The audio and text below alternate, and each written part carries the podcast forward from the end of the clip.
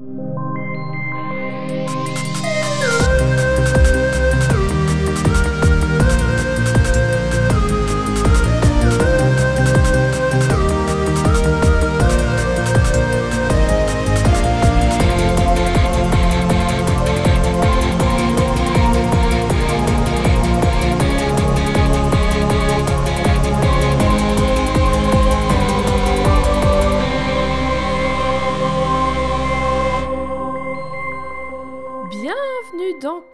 Au féminin et au pluriel et je vous interdis de rigoler de mon bienvenue un peu voix cassée.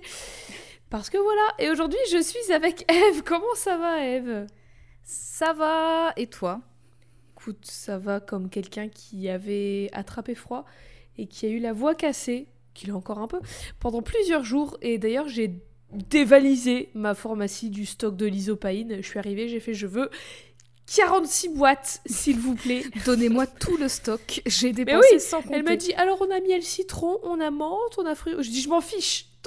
Enfin, je fais je m'en fiche. Tant que ça fait le taf, je les veux. Tant que ça fait le taf. J'ai dit ça, elle a rigolé. Elle m'a dit bon, moi je vous donne fruits rouges. Alors, hein. sachez que les cachets de l'isopaïne, moi je m'en fous du goût que ça a parce que je trouve que même le goût standard, c'est ok. Oui, Enfin, je veux dire, ça va, c'est pas, euh, c'est pas le médicament le plus mauvais du monde, donc euh, moi j'aime bien les le normaux. Voilà. Ouais, Tant que ça fait les taf. fruits rouges, et bah c'est pas désagréable et ça marche plutôt bien. Sinon, autre chose, euh, quelque chose qui me fait énormément plaisir en ce moment, c'est qu'il y a de plus en plus de personnes qui nous découvrent et qui nous écoutent et qui nous envoient des messages pour nous dire ça et pour nous dire qu'ils trouvent ça cool. Et du coup, bah merci, c'est vous les gens cool. Voilà. Ça Merci fait beaucoup. trop plaisir. À chaque fois, Jade, elle m'envoie des petites captures d'écran et là je suis là genre waouh, trop bien Je refais sa journée à chaque fois. Oui, Et Dieu sait exactement. qu'il nous faut du refaçage de journée en ce moment. Voilà. du refaçonnage Question Réponse. Tu as déjà dit plusieurs fois dans Codex que t'aimais bien la mythologie, les mythologies, mais est-ce qu'il y en a une que tu connaîtrais un peu moins bien qu'une autre? Bah, du coup, si je la connais moins bien, peut-être que je la connais même pas du tout. ou- Oui, mais tu connais Je- quand même bah, peut-être le nom. ou- tu, tu veux dire. euh, C'est par lesquels tes rapport- préf? Tu veux ta dire par mythologie rapport préférée aux, aux- aux différentes cultures, différents pays, c'est ça? Oui, mythologie grecque, mythologie romaine, mythologie euh, égyptienne. euh. Je vois que ça va de peut-être deviner c'est donner un- qui Non, mais ça va peut-être donner un indice. Alors, Oui, celle bah oui. que je connais le moins bien, la moins bien, entre. Alors, je vais donner euh, la fourchette parce que sinon, ça sera peut-être un peu réducteur. Entre grecque, romaine, égyptienne et euh, scandinave, du Mhm. coup, je connais moins bien la scandinave. Hmm. peut-être, je dis bien peut-être, qu'aujourd'hui on va tester tes connaissances de la mythologie nordique avec la per- enfin les personnages d'aujourd'hui. Et oui, il y a beaucoup Oh là d'indices. là Oh là là là là là. Est-ce que tu peux nous rappeler les deux indices que j'avais donnés pour essayer de deviner les personnages d'aujourd'hui? Alors, j'ai un, j'ai un énorme doute maintenant. Les deux indices de cette semaine sont, le premier indice est un ruban de GRS Oui. arc-en-ciel, Bien sûr. Euh, et le deuxième est un, un clip art avec deux petites ailes d'ange et... oui, les clip art, on aime ça. Et un- une auréole euh, au-dessus de ces deux ailes d'ange. Sachez que ça, c'est les tatouages interdits maintenant. On ne fait plus ce genre de tatouage, Ouais, toujours, particulièrement le interdit dos. pour moi. de toute façon. Interdit, un peu cliché. Si vous en avez un, bah, écoutez, Désolé. chacun hein, ses écoutez, goûts. Désolé, désolé de ce que je dis si vous n'êtes pas d'accord. C'est tout à votre honneur. Désolé pour vous si vous regrettez. Euh, voilà. Sachez que dans ma jeunesse, j'ai peut-être eu envie aussi d'avoir des ailes dans le dos. C'est fini, je n'ai plus envie d'avoir ce genre de tatouage. et toutes des erreurs. Exactement. Voilà, deux Est-ce que tu aurais une idée du coup? Alors sache que moi j'ai cherché. En fait, vraiment, euh, si tu n'avais pas précisé que c'était comics, je serais partie immédiatement sur Sakura. Immédiatement. C'est pour ça, parce que Ouais, les ailes, les ailes avec les petits ronds euh, comme ça, là, je me suis dit, je vais préciser comics, sinon. Les, les petites ailes, le, le- la vibe un peu GRS parce qu'il y a Ouais. des mouvements un peu dansés, etc. Vraiment, tout de suite, j'ai pensé à Sakura. Et quand j'ai lu, du coup, le tweet que Jade nous a, nous a fait, où elle disait personnage de comics, je me suis dit, ah bah non, bah du coup, j'ai rien là. Enfin, c'est Mhm. pas possible. Mais maintenant que tu me parles mythologie nordique, euh, J'ai peut-être. Alors, je dis peut-être de la merde, mais j'ai peut-être tendance à penser que ce petit ruban, ce qui est important, c'est peut-être l'arc-en-ciel dessus, qui pourrait faire penser au Bifrost. Je sais pas. Alors, on va en parler, mais c'est pas à ça que je pensais en mettant ce ruban. Ce, Zéro ce- rapport. Ce, ce ruban a une signifi- Enfin, c'est très précisément quelque chose en lien avec le personnage. Ok. D'ailleurs, je dis le personnage, mais il y en a deux, en fait.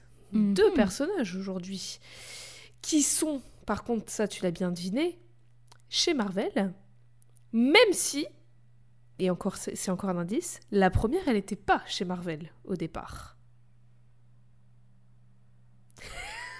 Attends, je réfléchis. Sache qu'il y a une seule personne oui, qui a trouvé. Voilà, là, là, il y, a y vraiment, vous n'avez pas eu l'image, mais après que Jade ait dit ça, j'ai vraiment fait un side look en réfléchissant le plus fort possible. Je crois que j'ai des neurones qui ont grillé. La, la fumée sortait de tes oreilles. Parce qu'on avait en- déjà, on avait déjà parlé, mais ça, on en a parlé pendant les épisodes sur Captain et Miss Marvel, euh, de, de Shazam, qui a Oui. changé de nom, Oui. Et Marvel, Captain Marvel aussi. Mais du coup, c'est pas ça, puisqu'on en a déjà parlé. Donc, je Mais n'ai je. De aucune idée. toute façon, je... alors je ne pense pas que tu la connaisses, mais peut-être que tu vas me surprendre. Ça fait longtemps que j'avais envie de parler d'elles, elles deux, parce qu'elles sont trop connues. Euh, peu. Ah, bah, trop peu connues, à mon Oui, goût.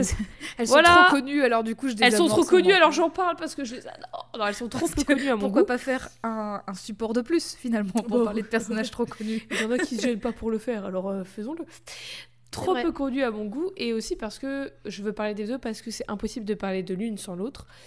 Mais avant de parler de la seconde, il faut revenir sur la création de la première. J'ai dit qu'elle n'était pas chez Marvel au départ, et j'ai toujours pas dit son nom, mais peut-être en te disant son nom, tu réussiras à deviner l'éditeur chez qui elle était. La première personnage dont on va parler aujourd'hui s'appelle Angela. Angela. Et je t'interdis de chanter. bah, du coup, si tu me l'avais pas dit, j'y aurais pas pensé. Mais non, tout le monde l'a en tête. j'ai la chanson en tête. Merci bien. Ce dessin animé était très cursed, vraiment. Euh, flippant. Angela, euh, ange, ange et démon. Un démon chez un autre éditeur que Marvel Comics, mais qui fait des comics. Bah, Ça- les, les, les, les- Hmm. Attends. Non, tu n'as rien. Je pense à Angel. Mais Du tu vas tout. pas partir là-dessus. Bah oui, moi voilà. qui parle de Buffy, moi Bah oui, vivante, pour ça, jamais ça n'arrivera. D'ailleurs, j'attends. Moi, vivante, Depuis- jamais. Arrêtez de proposer Buffy, elle le fera Non, pas. mais en vrai, moi je le ferai pas, mais j'attends de pied ferme que tu le fasses pour, Pour voir ça, si vraiment tu vas réussir à me, à me retourner. Ça Euh, après, est-ce que c'est vrai épisode. Est-ce que c'est vraiment le but de chaque épisode Non, aussi, mais du ou coup, peut-être de- que ça, peut-être que je serai moins euh, vin- vindicative. Hmm, Peut-être que je serai moins à fond dans la haine. Peut-être. Tu ne devines pas, tu n'as pas, tu n'as rien. Je vais t'envoyer une image. une image et elle vient de chez Image Comics. Image Comics, puisqu'elle était dans le comics Spawn. Bien sûr. Alors, d'accord.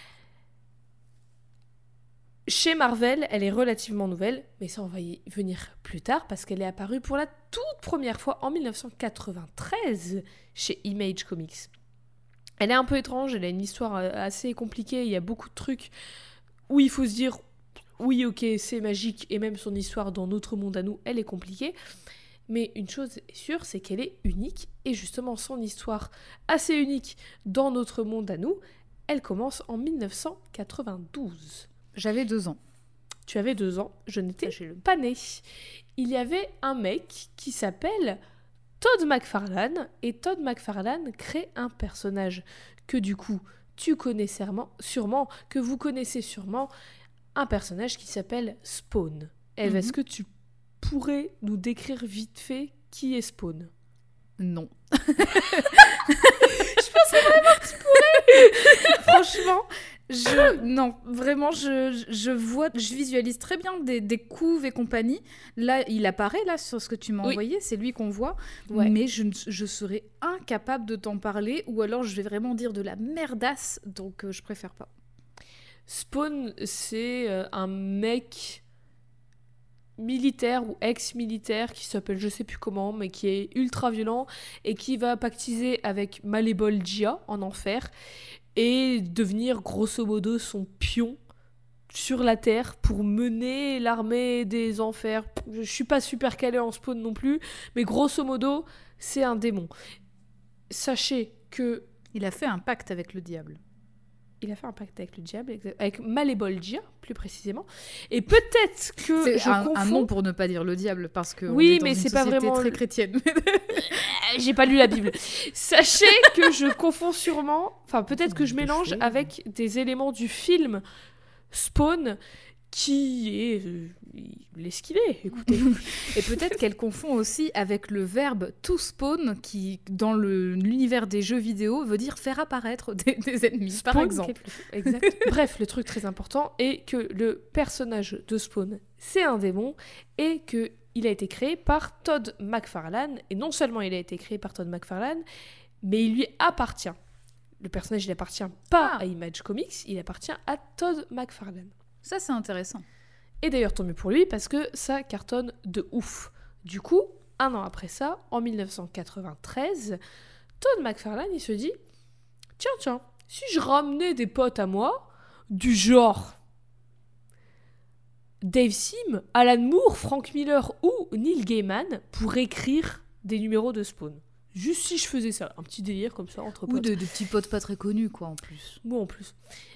Et du coup, Neil Gaiman, il arrive avec sous son coude plusieurs nouveaux personnages qu'il veut introduire, dont une qui s'appelle Angela. Todd McFarlane, il dit yes, ok, il la design avec lui, et c'est dans Spawn numéro 9 en 1993 qu'apparaît une nouvelle antagoniste de Spawn, Angela. Et Eve, est-ce que tu pourrais, s'il te plaît, nous décrire ce à quoi ressemble Angela? Et attention, accrochez-vous Alors, si c'est une antagoniste d'un mec qui est un démon, est-ce que ça fait quelqu'un, est-ce que ça fait d'elle quelqu'un de gentil? C'est Spawn, il n'y a pas vraiment des gentils. hein, euh, Il n'y a pas de bien et pas de mal, bien Mais c'est un ange contre un démon quand même, parce que euh, c'est nul. Alors, Angela, elle pousse à la salle de fou. Elle, euh, ouais. C'est culturisme plus. Ouais, voilà, c'est ça. Alors, elle a, elle est donc elle est blanche, elle a les cheveux roux, très longs et vraiment très vibe. Alors, désolé pour la ref, hein, je, je la ressors, ça fait pas longtemps qu'on l'avait sortie cette cette ref. Très vibe, les chevaliers du zodiaque avec les cheveux un peu euh, bouclés Bah, je pense dans que tous c'était à les la sens, mode super long dans et ces tout. années-là. Bah, quatre- plutôt années 80. Là, c'est une- vraiment une vibe années Oui, 80. mais aux États-Unis, je pense. Ouais. Fallait le temps Parce que que ça là, arrive. 80 90, oui, 90, début 90. Bref, les lo- des longs cheveux roux euh, bouclés. Oui. Et elle a donc une armure un peu comme dans les Chevaliers du Zodiaque, où- qui couvre pas beaucoup le corps Un féminin, bikini on va pas se armure. mentir. donc euh, oui, un bikini en armure, donc ça veut dire que effectivement, elle a une épaule protégée, les deux seins protégés, elle a ses tibias protégés. Tout le reste, vous pouvez lui planter un truc. Ses organes va- vitaux, elle- voilà. peu- Elle, va mourir. elle n'a pas de Voilà. protection de ce côté-là. Elle a un loup, une sorte de loup noir, très, euh, très les- anguleux. Avec les mêmes yeux de style euh, Spawn. Tu sais, les grands yeux Oui. blancs. Je pense qu'ils avaient la flemme de dessiner des yeux. Oui, ou vibe Spider-Man aussi un petit peu. Oui, oui, voilà. Si vous visualisez pas Spawn. Et du rouge à lèvres rouge foncé. Voilà, Bien sûr, parce que est c'est très- une femme. euh. Elle a l'air, euh, elle a l'air très en colère sur chacune Oui. des images que tu m'as envoyées. Ah bah Angela, globalement, s'il y a un mot pour la décrire, c'est colère. Parce que oui, c'est une ange, mais elle n'est pas, c'est pas une ange toute gentille, parce que c'est une chasseuse de primes ultra forte et ultra violente. Chasseuse de primes, je sais pas qui est son boss. Dieu, Bah, Dieu. certainement. Clairement Dieu. Le mec, il te claque un Ave Maria. euh, si je vous salue Marie, tu peux aller tuer ce mec, s'il te plaît. Amen. Salut. Par contre, tu le fais sous le manteau parce qu'il faut pas qu'on sache que c'est moi qui t'envoie. hein. Après, tu vas te confesser, c'est bon, et c'est tout, pas tout est Oui, pardonné. voilà. Bon, tu fais un petit je vous salue Marie et un autre père et c'est bon, on oublie l'histoire. Notre Père qui est aux cieux. Évidemment, c'est un ange, du coup, une de ses cibles, c'est Spawn, parce que c'est un démon. C'est pas super recherché, on pourrait même dire que c'est nul. Dieu, Dieu, il a quand même chassé un ange du paradis. Il a vu que cet ange, il a fait son petit, son petit royaume aux enfers. Il a dit Quoi? J'ai fait mon armée de chasseurs de primes, tu vas Bah voir. oui, Exactement. Et en fait, il est juste méga jaloux. Il a beaucoup de De ressentiment. hein. ressentiment. En même temps, c'est, enfin, si tu voulais pas que ça arrive, fallait pas chasser, fallait euh, faire les choses tout de suite. Voilà, tant pis pour toi. Un an après ça, elle a son titre solo en trois numéros qui s'appelle tout simplement Angela et qui est écrit par Neil Gaiman et illustré par Greg Capullo, dans lequel, une chose en menant à une autre, elle se retrouve finalement alliée de Spawn. Assez rapidement, euh, Gaiman il va se barrer de l'écriture de Spawn parce qu'il a autre chose à foutre. Mais Spawn va pas- continuer... Est-ce que c'est à ce moment-là qu'il écrit Sandman ou pas du tout? Euh, alors, je sais pas exactement, mais c'est. Il, il commence à un peu. Enfin, il explose partout, quoi. Donc, euh, je pense que. Spawn, c'est bon, quoi. Pff, voilà. Mais Spawn, la série continue tout de même avec ses personnages, notamment Angela. Elle est même dans des crossovers, etc., de- avec d'autres persos de cet univers-là. Le truc, c'est que, comme Spawn appartenait à Todd McFarlane, Angela, elle appartient à Neil Gaiman. Parce que le gros truc à l'époque chez Image Comics, c'était que les auteurs aient la propriété sur leur création. Tu crées un perso, vraiment, ouais. c'est le tien. C'est vraiment quelque chose qui, euh, qui semble vraiment complètement lunaire avec le droit d'auteur en France, qui n'est Ah pas oui, le ouais. même en fait qu'aux Mhm. États-Unis. Complètement. Parce que tu peux tout à fait céder ton droit d'auteur ou le vendre en France, mais ton droit de paternité, Mhm. il est incessible. Et Oui. là, en fait, c'est vraiment complètement qui me différent paraît aux. États-Unis apparemment. Ouais, ouais, Donc bah là, du ouais, coup, c'est c'est. l'un ou l'autre, en fait. Il n'y a, pas les... y a pas les deux, visiblement. Mais du coup, on aurait pu croire que Gaiman aurait dit Bah non, si je suis plus là, vous écrivez plus avec mon perso. Mais Todd McFarlane, euh, je le connais pas, mais ça a l'air d'être un petit con, en tout cas. Sur, sur ce truc, il dit Ah ouais? Eh ben, nulle part on a écrit dans le contrat que tu la détiens légalement. Il n'est pas écrit noir sur blanc. Du coup, moi, je continue. C'était de la même genre. manière, nulle part il est écrit qu'il a le droit de le faire.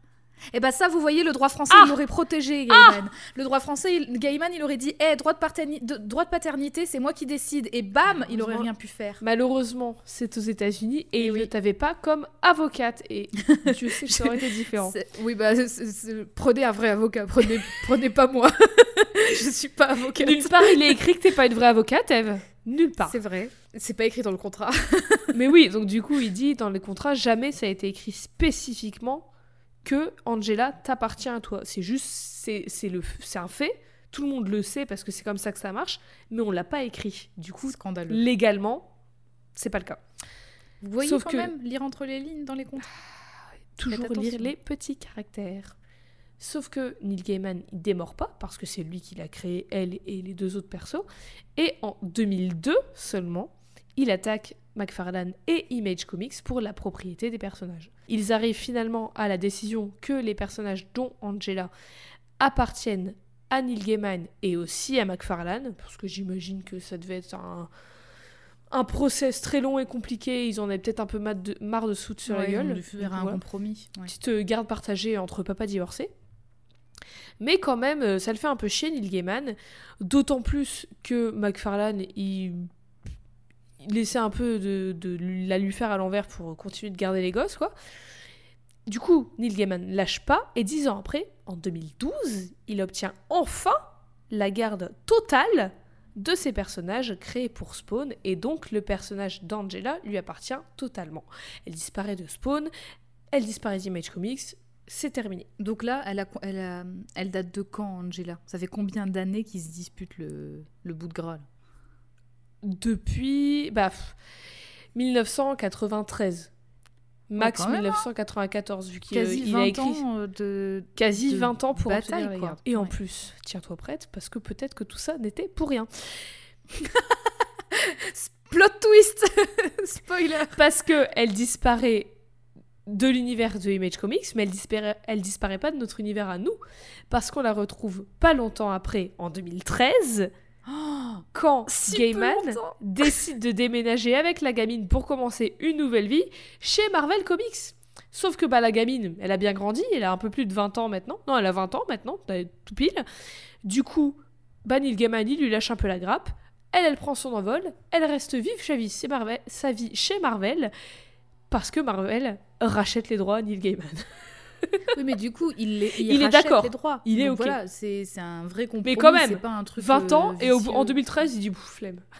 Allez, dégage. Bah oui, mais c'est, je comprends. C'est pour Mais en même temps, c'est son choix. C'est Le lui, gars, voilà. il a dit, je suis pas d'accord que tu utilises. Action Voilà. en justice, normal. Peut-être qu'il était euh, plus voilà. confiant de la laisser là-bas chez Marvel. Il s'est dit, ils vont Mm. faire des trucs mieux. C'est Peut-être que le chèque était très très intéressant aussi. Peut-être. et puis peut-être qu'il s'est dit, bah, je peux revenir quand je veux chez Marvel écrire dessus. Enfin, tu vois, je Mhm. sais pas euh, les, les, les termes du contrat. Mais en tout cas, le fait est qu'Angela est maintenant chez Marvel. Alors, on est en 2013, on est chez Marvel et c'est l'heure de l'ère d'Ultron. Pas le film, le comics. À la fin, à la toute fin de Age of Ultron de Brian Michael Bendis, Brian Hitch et Joe Quesada, des petits qui reviennent souvent, Oui, très de- souvent de dans petits, Codex. des petits noms de rien du tout. Encore Des une petits fois. noms qu'on aime beaucoup, voilà. Dans le dixième numéro d'Age of Ultron, qui est-ce qui débarque? Angela. Angela, bien sûr, fraîche comme la rosée du matin, redesignée par Joe Quesada. Bon, je te, ne, ne t'excite pas, ne vous excitez pas tout de suite parce que ça reste euh, bikini party en mode synthrope, mais c'est un peu moins l'esprit euh, hardcore euh, pour adultes en mode euh, les mecs qui aiment le gore et les meufs à moitié à poil. C'est vrai que c'est vrai que dans les images que tu m'as montrées au début, on est vraiment dans une vibe très héroïque fantasy à balle, que avec les muscles très très bien dessinés, genre elle a, elle a ses abdos. Elle a pas de, pas de graisse sur le corps. en voilà, fait. c'est plus des tablettes de chocolat, c'est vraiment euh, juste le muscle avec une fine Ça- couche de peau dessus. Exactement. Et c'est vrai, c'est vrai qu'on est vraiment dans une vibe très euh, 80s, 90 qu'on peut trouver dans d'autres comics pour adultes. Là, ah oui, donc là dans ce du que coup, là- à quoi ressemble-t-elle maintenant chez Marvel? Donc là dans ce que tu m'as envoyé, bon, elle a pas plus, elle a pas plus de, Non, de ça- graisse, hein. mais c'est vrai Bah, que quoi- les muscles un sont peu moins dessinés. Enfin, pff, oui, oui, non, mais bon, elle est les moins muscles euh, sont moins euh, sculptée, on va saillants, quoi. dire. Voilà, Voilà. c'est ça. Elle a toujours un, elle a toujours une armure très très limite au niveau de, de la protection de, de son corps. Toujours un bikini, quoi. C'est ça, toujours un bikini. Une ceinture si grosse d'ailleurs qu'on voit même pas le bas de son bikini. Elle est tellement grande sa ceinture. C'est ridicule. Elle a, ah oui, j'avais pas mentionné, mais c'est vrai que la première fois aussi, mais elle a un genre de, de casque qui fait un peu le contour du visage à la, Ouais. à la Wanda Maximoff, mais elle a des ailes en plus, un petit Mhm. peu comme euh, Le Girl en de fait. Thor. Oui, et Hawk Girl, exactement, exactement comme Hawk Girl. Elle a toujours ses longs cheveux roux, moins vibe chevalier du zodiaque, et elle tient une arme qui a un ruban de GRS. Bravo, bien joué. Je viens de remarquer. Alors, elle ne le tient pas, il est accroché à elle, et il fait partie d'elle. Elle, D'accord. Elle a toujours ce ruban. Mais elle tient, ceci dit, une arme qui est une espèce de... On dirait un arc hache épée. Bah, en fait, c'est une arme qui mm, se transforme, mais à la base, c'est un genre de une, un cimetière, euh, un, Ah. un double cimetière qui un peu Mm. change de forme, euh, mais c'est, ça reste des lames au bout. Sachez qu'ici, chez Codex, on apprécie les armes qui se transforment parce qu'on en avait déjà parlé avec Ivy dans Soul Calibur. Oh, putain, Oh, l'épisode sur Ivy, il va être grandiose. Là aussi, on va pas se mentir en termes de, en termes de vêtements, Oui, ça bah, elle a un couvre peu pas la- beaucoup. même tenue, hein. bon, Elles ont vrai, ouais, il y a- y, une vibe. hein. Quand Angela débarque dans l'univers Marvel, on ne sait rien d'elle. Là, l'image que je t'ai envoyée où elle arrive dans l'espace, premier plan. Ah ouais, c'est sa première apparition? Première apparition, elle débarque dans l'espace, elle dit je suis Angela of Heaven, je suis Angela de Heaven. Je ne sais pas ce que je fous ici, je ne sais pas qui m'a ramené ici, mais quoi qu'il en soit, cette personne va payer. Première chose qu'elle dit. Vaut mieux pas l'emmerder celle-ci, hein, je vous le dis. hein. Si elle est en train de se reposer, faut pas lui dire Angela, pas la t'as rangé où les courses et tout? Non, non, non, non, non, non. Euh, la réveillez pas de sa sieste tranquille, hein. Ceux qui bougent pas, ce qui a l'air de pas bouger, c'est son lien à une certaine identité d'ange, un, un être euh, angélique, parce que bah, elle a dit quand même qu'elle s'appelle Angela of Heaven. Mais on connaît Marvel et peut-être que Heaven c'est pas le paradis stricto sensu comme nous on l'entend. Hmm. Bref, donc là elle débarque, elle débarque à la fin d'Age of Ultron quand il y a eu un peu de sbull dans l'univers et euh, dans les univers en fait Il y a le Watcher qui apparaît, c'est un peu le Dawa et tout. Il y a les univers qui se mélangent un peu. Et Angela se retrouve dans l'espace de la Terre 616. Et du coup, elle se demande qu'est-ce que je fous là, machin, truc. Voilà. Premier truc dans son esprit, c'est quand même bagarre. C'est je vais casser la gueule de la personne qui m'a ramené ici. Je voilà, bagarre. Première chose dans son esprit. Là, les gardiens de la galaxie, qui sont forcément dans l'espace, parce que c'est les gardiens de la galaxie, ils font que ça, j'imagine. C'est un peu dans leur nom, donc c'est vrai que. ils ping un signal bizarre qui se dirige vers la Terre. Et elles savent pas trop ce que c'est. Tout ce qu'ils savent, c'est que ça va vers la Terre et ça y va vite. Du coup, leur vaisseau direction la Terre, et là, dans l'espace, il y a Angela en mode furie vers la Terre, mais genre vraiment, euh, elle a qu'un seul objectif, c'est y aller. Et elle la scanne avec la, technologie du vaisseau, mais il n'y a rien. Il y a zéro fichier, zéro identité. Tout ce qui est écrit, c'est qu'elle est humanoïde, mais qu'elle ne vient pas de la Terre. Tout le monde trouve ça très chelou. Il y a même Raccoon qui dit que soit elle est née hier et elle est la première de son espèce, c'est pour ça qu'elle n'est pas dans les fichiers, soit elle s'est effacée de toutes les bases de données de l'univers. Mais les deux sont très très peu probables. Aqueuse en puissance dans ce cas-là. Oui, mais ça n'est pas Angela, c'est pas une aqueuse. Oui, elle, elle pense bagarre, n'oubliez pas. Bagarre. du coup, Gamora, évidemment, part ce fight avec elle, et pendant que elle se J'aurais adoré que tu dises, du coup, Gamora, bagarre. bagarre. Gamora et Angela, bagarre. Pendant ce temps, il y a Thanos, oui, il est là aussi. Il explique à Peter Starlord que sur la Terre, il y a eu un bordel qui a fait qu'il y a eu des fissures dans le continuum espace-temps et que des personnes et des créatures d'autres univers sont, entre guillemets, tombées dans le leur. On suppose du coup Angela. La meuf, elle est tombée de Image Comics à Marvel Comics en ligne droite, quoi. Ils sont vraiment peu fait chier. Très vite, les autres gardiens. cela dit, ils l'ont expliqué vraiment en deux univers et je trouve ça smart parce que c'est un peu méta. bah, c'est un peu méta et, et, dans la continuité, dans l'arc narratif, bah, c'est le cas en fait. Brian mm. Michael Bendis, très bon scénariste. Très vite, les autres gardiens, du coup Star-Lord, Rocket, Raccoon, Drax et Groot, se ramènent dans la bagarre pour aider Gamora parce que en fait, Angela elle encaisse comme personne et Gamora elle est méga forte mais Angela aussi et elle se relève tout le temps et elle continue d'envoyer des grosses patates. Et pendant ce temps, pendant cette bagarre, le Watcher, il observe tout ça. Le Watcher, très vite fait, si vous n'avez pas vu la série What If, c'est une entité, euh, enfin c'est un mec, entité cosmique, le Watcher, on l'appelle le Watcher mais il s'appelle Uatu parce qu'il y a plusieurs des Watchers, qui vivent sur la face bleue de la Lune et qui observent tout ce qui se passe dans l'univers, mais ne font rien. N'importe quand, mais ils ne peuvent pas, ils, peuvent juste observer, ils ne peuvent pas intervenir. Donc du coup, lui, il observe tout ça, tout en, en se disant que c'est impossible et qu'Angela ne devrait pas être là. Finalement, tout ce beau monde atterrit sur la face bleue de la Lune, là où vit le Watcher, et ils réussissent enfin à mettre Angela KO pendant un petit moment. Le Watcher débarque et il dit juste Elle s'appelle Angela et elle devrait pas être ici. Les gardiens, ils Je ne peux rien faire, mais je donne des infos, il n'y a pas de souci. Exact. du coup, les gardiens, ils regardent en bah, euh, Dis-nous en plus, c'est qui? Qu'est-ce qui se passe et tout? Et lui, il dit juste Je suis là pour observer, pas pour agir il laisse un petit blanc et il dit elle s'appelle Angela. Et puis il part. Mon nom c'est le Watcher, c'est pas le Wikipédia, d'accord C'est pas le doueur, c'est le Watcher, je regarde, je fais pas. C'est pas le donneur d'infos non plus, ça suffit. il leur en a quand même donné pas mal. Oui, hein. oui, c'est ça. Du coup, les gardiens de la galaxie ramènent Angela sur le vaisseau, ils l'enferment pour pas qu'elle leur casse la gueule et ils commencent à l'interroger. Enfin, ils essayent de l'interroger parce qu'elle dit rien. Quand Gamora lui demande pourquoi elle veut aller sur la Terre et qu'est-ce qu'elle veut à la Terre, Angela, elle dit juste qu'elle veut la voir. Puis quand Yel lui demande d'où elle vient... La voir, attends, la voir comment? Voir la, Terre. Voir Ah oui, d'accord. Voir, avec ses yeux. Voir de ses yeux. Pas la voir, pas du verbe avoir, d'accord. Pas, oui, non, elle veut pas qu'elle lui appartienne. Puis quand Yel lui demande d'où elle vient, Angela leur demande si elles connaissent Heaven. Tony Stark, parce que Tony Stark il est là aussi, me pose pas la question, c'est trop long. Non, mais parce que lui il est toujours là à s'incruster dans les histoires des autres. Il a un ego gros comme le monde, le gars, il veut toujours être partout.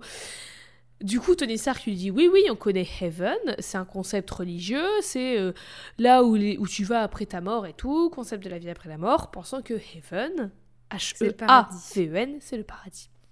Mais Angela, elle dit non, non, c'est pas un concept, c'est de là d'où je viens, c'est mon chez moi. Et elle explique que Heaven, écrit H-E-V-E-N, Hmm. c'est là où naissent les anges, là où elles grandissent, sont éduqués, sont entraînés à devenir des soldates, des espionnes, des assassines, entraînés à leur plus magnifique art qui est leur raison d'être, qui est l'art de la chasse. Alors Question. non. Oui, réponse peut-être. Si Even est écrit différemment, est-ce que Angel est écrit différemment? Non. Et est-ce que tous les anges s'appellent Angela? Non, mais c'est une question que je me suis posée du coup. Bah est-ce que, est-ce que c'est la première et du coup ils étaient pas inspirés Ouais, ou parce que dans notre logique, ça voudrait dire que tous les humains s'appelleraient Humena ou Humeno. C'est c'est complètement con. J'espère que ce sera une musique des rats, sachez-le. Je pense que ça en est déjà une, au final. Que- euh, je pense que ça doit être dans une des paroles des rats. Mais oui, c'est, je pense que juste elle s'appelait Angela parce que chez Image Comics, ils ont fait un ange qui s'appelait Angela et bah, du coup, bah, on a fait un ange chez Marvel aussi. Voilà, ils sont pas. Mais du coup, c'est vrai que quand tu développes le lore à partir de ça, ça Oui, devient un peu oh. bancal tout de suite, quoi. Enfin, c'est un peu étrange. Ça serait un peu plus bizarre si elle s'appelait genre euh, Vanessa. Tu vois Genre, ils ont tous des noms de ouf euh, dans la- de d'êtres cosmiques, Oui. euh, mythologiques, machin et tout. Il y a Vanessa là. euh, elle revient des Il y a courses. Vanessa, là, c'est bon. Vanessa, Vanessa, tu ramenez joues la monnaie Mais donc oui, les anges sont entraînés à leur plus magnifique art, leur raison d'être, l'art de la chasse. Et je vous arrête tout de suite, les anges ne sont pas des vieux blancs qui kiffent le saucisson et tuent des joggers parce que c'est des sous-merdes qui ont besoin d'un vieux fusil pour se sentir exister. Non, non, les anges ici sont des meufs méga entraînées qui savent viser. qui savent viser et elles sont méga entraînées parce que c'est une tradition millénaire, c'est littéralement leur moyen de survie et leur raison d'être de chasser des monstres. Puis Angela, elle dit que c'est tout ce qu'elle a jamais connu, ça, Even, son peuple, tout ça, et certaines histoires comme des contes de fées qui parlaient d'un autre endroit appelé la Terre, c'était enfin c'était ça, c'était des contes de fées qu'on lui racontait petite. Du coup, elle elle débarque dans un bordel sans nom de dimension chelou, elle se retrouve face à la Terre, elle voit la Terre et elle en croit pas ses yeux. C'est le truc, c'est ça qu'on lui expliquait dans les histoires quand elle était petite, c'était ce conte de fées. Elle est là, en face d'elle. Et du coup, elle, curieuse et téméraire comme pas deux, se sentit obligée d'y aller. Et aussi parce que là, maintenant, tout de suite, c'est le seul endroit qui existe face à elle. Du coup, potentiellement, le seul endroit où elle peut trouver des réponses quant à qu'est-ce qui vient de se passer, où est Even, où est mon peuple, où est-ce que je suis, qu'est-ce qui se passe. Star-Lord, du coup, dit bon, on va la libérer parce que bah elle a l'air de dire la vérité et puis le truc des bordels des dimensions et tout oui ça s'est vraiment passé du coup libérez-la puis il lui dit que tu vois pour toi la terre c'est des histoires de contes de fées et tout et ben pour nous Even c'est la même chose c'est que des histoires finalement il la libère et il la laisse partir parce qu'elle semble inoffensive enfin, en tout cas pour la terre elle semble de rien vouloir de mal Il va avoir des problèmes à dire quand même que le paradis, c'est des histoires de contes de fées. hein. Attention à toi, pas Peter. moi ou bah euh, voilà Angela débarque sur Terre où elle est accueillie par Iron Man et Peter Starlord qui l'ont suivi, tu vois, pour genre lui dire bon bah voilà, ça c'est la Terre. Les toilettes Elle, elle en sont croit là-bas, la salle de bain est là. Si t'as besoin de manger Là un c'est truc, New tu peux aller là. York, si tu veux il y a un petit, une petite pizzeria si t'as faim. Non mais du coup elle arrive, elle elle en croit pas ses yeux, les histoires de son enfance, les villes, les humains, les paysages, les voitures, tout est vrai. Tony et Starlord proposent de l'aider en faisant des tests sur elle pour en savoir plus sur elle et du coup potentiellement l'aider à retourner d'où elle vient, mais elle elle refuse. Elle les connaît Bah, pas, elle leur fait pas confiance et d'où elle va les laisser faire des tests sur elle. Enfin, de- On va t'aider. Par contre, est-ce qu'on peut faire des tests sur toi? Non, mais jamais de la vie, je dis oui. Oui bah et Tony Stark il est un peu... Oui, s'est vraiment euh, posé. Enfin, il sait quand même mettre en confiance les gens. Ah bah Tony oui Stark. Ah bah oui. Il dit non mais t'inquiète, je suis un, je suis très intelligent. Je vais faire des tests sur toi scientifiques et technologiques. Tout va bien se passer. Non monsieur, non merci monsieur. Et voici mon vous CV. J'étais fabricant d'armes avant. C'est vrai en plus. Du coup, Star-Lord, il lui file un genre de téléphone pour qu'elle puisse les appeler si besoin. Et Angela, elle débloque quand il lui donne ça. Parce qu'elle lui dit, bah attends, tu me fais assez confiance pour me confier quelque chose et tu me donnes un truc sans rien attendre en retour, mais moi j'ai enfin j'ai rien à te donner en retour. Pour me donne me donne pas ça, moi je peux pas te retourner l'appareil en fait.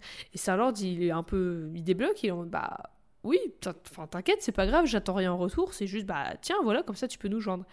Et elle lui répond que bah non non, c'est pas comme ça que le monde fonctionne, elle doit lui donner quelque chose en retour. Finalement, il lui dit quand même tu, tu me laisses t'offrir ça, tu discutes pas, et puis il se barre, la laissant un peu découvrir la Terre et essayer de comprendre d'où elle vient. Sauf que un peu plus tard, alors que les gardiens de la galaxie sont dans la merde, Angela redébarque pour les aider. Eux, enfin, elle demande à Star-Lord ce qu'elle fout là, et lui répond bah j'en suis rien, je suis pas son père en fait, elle fait ce qu'elle veut. Et en plus elle est imprévisible, du coup bah quand veux que je le sache. Elle se fait méga tirer dessus et elle est presque hors d'état de nuire, mais elle est trop puissante et ça l'arrête qu'un temps avant qu'elle ne riposte x10, elle met des patates et tout, et elle finit par rejoindre les gardiens de la galaxie dans leur combat contre Thanos et d'autres gens méchants qui font genre du trafic d'êtres humains. Parce qu'Angela, elle est peut-être maxi violente et tout, mais elle a tout de même une morale, et le trafic d'êtres humains et l'esclavage, c'est non. Chasseuse de primes, oui, mais le trafic, non. Exactement. C'est donc aux côtés de Gamora, la femme la plus dangereuse de l'univers de son petit surnom bien sympa, qu'Angela va aller délivrer les gens mis en esclavage et bien casser la gueule des méchants. D'ailleurs, pour que vous ayez un peu une image, à un moment, il y a un groupe d'esclavagistes qui mettent en joue Angela et lui demandent qui elle est, ce à quoi elle répond qu'elle est Angela et qu'elle va leur faire l'honneur d'épargner l'un d'eux pour qu'il puisse propager son nom et la peur qu'il évoque. Mais elle réfléchit deux secondes et elle ajoute que peut-être elle épargnera l'un d'eux. Ça dépend de comment elle se sent. Voilà. Puis l'un d'eux la supplie de ne pas le tuer parce qu'il... En fait, il comprend pas il la supplie, il lui dit Mais je comprends pas, je pensais que ton peuple et le mien, on avait fait un deal de pas se tuer entre nous. Elle répond qu'en fait elle n'est pas humaine et elle sait pas de quoi il parle et il lui répond non non je sais que t'es pas humaine, je sais pas les humains, je parle de ton peuple à toi. Mais avant qu'elle puisse tirer n'importe quelle information, il meurt et du coup elle, elle, elle, sait pas de quoi il parle. Finalement, il réussit à sauver tout le monde, tout est bien qui finit bien, même si Angela est pas plus avancée sur comment ça se fait qu'elle est dans cet univers et qu'est-ce qui se passe. Finalement, elle décide de partir avec les gardiens dans des petites aventures et peut-être est-ce le moment pour un petit point pouvoir slash point capacité. Parce que je l'ai dit, elle se bat depuis tout à l'heure, elle encaisse comme personne et elle se relève toujours, mais concrètement, c'est quoi ses capacités? Bien sûr, c'est une maîtresse de la bagarre à main nue. Elle a une force, une rapidité, une agilité, une endurance surhumaine, tout simplement parce qu'elle n'est pas humaine. Elle vole, elle ne vieillit pas et elle est sensiblement immortelle. En tout cas, enfin, le temps ne, passe pas pour elle. Elle ne peut pas mourir mhm. avec le temps qui passe. Elle se bat avec un Xyphos, qui est une épée des étoiles, et un Nikors, donc c'est cette espèce de double cimeterre qu'on a décrit tout à l'heure, qui peut mhm. changer sa forme, se séparer, changer la forme des lames et tout. Et aussi très important, elle a ces espèces de rubans qui sont rattachés à elle et qui tournicotent un peu autour d'elle. Ils sont vraiment méga grands et ils sont toujours un peu euh, enroulés autour d'elle, ils virevoltent dans l'air et tout. Comme des espèces de rubans de GRS géants, d'où l'indice. Et elle a une espèce de lien télépathique avec. Et elle peut les utiliser comme des armes méga tranchantes pour ligoter les gens et tout. Hmm. Elle reste avec les gardiens de la galaxie pendant un temps. Surtout aux côtés de Gamora, qui est un peu son équivalent. Parce que Gamora, c'est la femme la plus dangereuse de l'univers, c'est son surnom. Et Angela, bah, c'est un peu la même. En tout cas, elles s'entendent très bien, aussi bien que la plus dangereuse assassine et la plus dangereuse guerrière peuvent s'entendre quoi. Elles, se, mm. elles se charrient un peu, des fois elles se bagarrent et tout, mais c'est toujours elles sont sur la même longueur d'onde en fait. Bon, par contre, Angela, elle se balade dans l'espace, toujours à moitié à Walp, du coup je pense qu'elle doit avoir un peu froid. Ou alors c'est une de ses capacités, elle ne ressent pas les oh, variations de bah, température. Oui, peut-être parce que dans l'espace il fait très froid, sachez-le. Mais moi, ça me, ça me tue de rire parce que, quand même, à un moment, elle se cache avec Gamora, elle est en mode euh, undercover.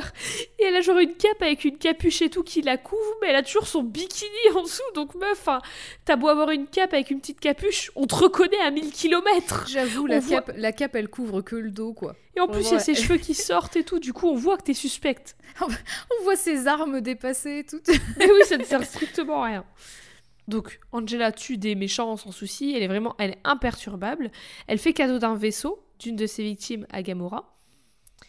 Il va y avoir des bails avec Jean Grey, les X-Men et tout. Il y a plein de choses qui se passent, plein de petites aventures qui font que ben ça y est, Angela, elle est dans le canon Marvel. On n'en sait toujours pas trop trop sur elle, mais ça y est, le personnage elle est là, elle est acceptée, elle fait partie de l'univers qu'on connaît, avec des personnages qu'on connaît, et elle fait sens dans cet univers, alors qu'on sait même pas vraiment qui c'est en fait. Mais elle est intéressante, elle est bien écrite, il y a déjà des notions de, choses, notamment le truc de quelqu'un lui offre un truc et elle, elle doit offrir quelque chose en retour qui commence à naître, qui sont un peu déjà abordés. Et sans vraiment trop savoir qui elle est, on sait que c'est Angela et elle, commence à faire sens dans cet univers. On arrive en 2014 et en 2014 il y a l'arc narratif Original Sin écrit par Jason Aaron, Mike Deodato et Frank Martin, écrit et dessiné du coup. Et là il y a le Watcher qui revient, qui avait dit au gardien elle s'appelle Angela. Et ben il se fait tout simplement assassiné. Il est mort, il est dead. Mais attention, accrochez-vous parce que quand il est retrouvé mort, ses yeux ont disparu de son corps. Et bien sûr, des méchants mettent la main dessus et ont les pleins pouvoirs parce qu'avec les yeux du Watcher, avec les yeux du mec qui voit et observe tout, qu'est-ce que tu peux faire? Tu peux tout voir. Tu peux tout voir Tu peux voir tout ce que lui a vu, connaître tous les secrets de l'univers de n'importe quand. Et c'est comme ça qu'Angela, et que nous, par la même occasion, on va enfin en savoir plus sur elle. Est-ce que, Eve, tu connais peu la mythologie nordique, mais est-ce que tu connais les bails de neuf royaumes dans la mythologie nordique? Euh, J'en ai entendu parler. Qu'est-ce que Mm. qu'est-ce que t'en sais? Est-ce que t'en as entendu parler via Marvel ou via... euh, oh, voilà? Un peu via Marvel, un peu via d'autres euh, d'autres supports aussi, mais du coup les neuf royaumes, tout à l'heure, du coup. bah, les neuf royaumes, c'est ce qui constitue toute la mythologie nordique, si je dis pas de bêtises. Et du coup, bah, par exemple, Midgard, qui est la Terre, Mhm. en fait partie. Mhm. Voilà. Oui. Dans la mythologie nordique, la croyance est qu'il y a neuf royaumes dispatchés sur slash dans Yggdrasil, qui est l'arbre de vie. Oui, c'est les euh, racines, non? Ouais, les racines, les branches aussi, je crois, parce que ça va de bah alors haut en bas. de Et, euh, visualisez un peu les, tu, vous savez, les pendentifs arbres de vie chez Nature et Découverte, sûrement liés. Mais visualisez ça, en gros, un arbre comme ça. il y a aussi bah, d'ailleurs, dans, dans l'univers de Thor, il y a Asgard, il y a Midgard. Asgard, c'est de là que Thor vient. Oui. Midgard, c'est la planète Terre. Il y a Jotunheim, qui Oui. est du coup le, le- la planète d'origine de Loki. Mhm. Mhm. Et les autres, je sais pas. Et Voilà. ben, je vais éclairer votre lanterne. C'est neuf royaumes. Neuf royaumes. qui-. Oh, ça va, hein Déjà, ma voix, elle tient plus ou moins bien. C'est bon. ouais. Ces neuf royaumes qui seront détruits à l'apocalypse, aka le Ragnarok. Vous avez toutes et tous vu Thor, c'est bon, on peut passer à autre chose. Mais donc, dans la mythologie nordique, il y a donc, tu l'as dit, Asgard, là où résident les As ou les dieux. Il y a Midgard, là où résident les humains. Il y a Vanaheim, là où vivent Hmm. les Vannes ou les Vanir, qui est une triade de divinités, dont Freya, la femme d'Odin. Il y a Ljösal- Ljösalfheim, là où vivent les elfes, aussi appelés Half Alfheim. Jotunheim, là où vivent les géants, et là où d'où vient Loki. Nidavellir, là où vivent les nains. Puis aussi Svartalfheim, là où vivent les elfes noirs, parce que Svart, ça veut dire noir. Muspelheim, le royaume du feu. J'allais dire le royaume de la mousse. Le royaume des Le morts. royaume de la mousse, là où tu fais des soirées mousse, mais tout le temps. Bonjour, je suis bilingue. Soirée mousse C'est euh, un club de Saint-Trope, en fait. c'est- tu vois, le 9 Ibiza. royaume, bah voilà, c'est c'est vraiment le club des huit autres, quoi. Terrible. Chez Marvel, du coup, c'est grosso modo les mêmes, avec juste Helheim qui devient Niflheim, avec une région dedans qui s'appelle Hel. Mm. H-E-L. Qui donne le nom d'ailleurs à, à la déesse Elle ou Ella. les- qui est bah, la reine de Hel, au Tout final. à fait. Là, du coup, pour revenir à chez Marvel à Original Sin, là, à ce moment, les yeux du Watcher ont disparu. ont disparu. Les yeux du Watcher qui savent tout sur tout révèlent qu'en fait, il n'existe pas seulement neuf royaumes, mais dix.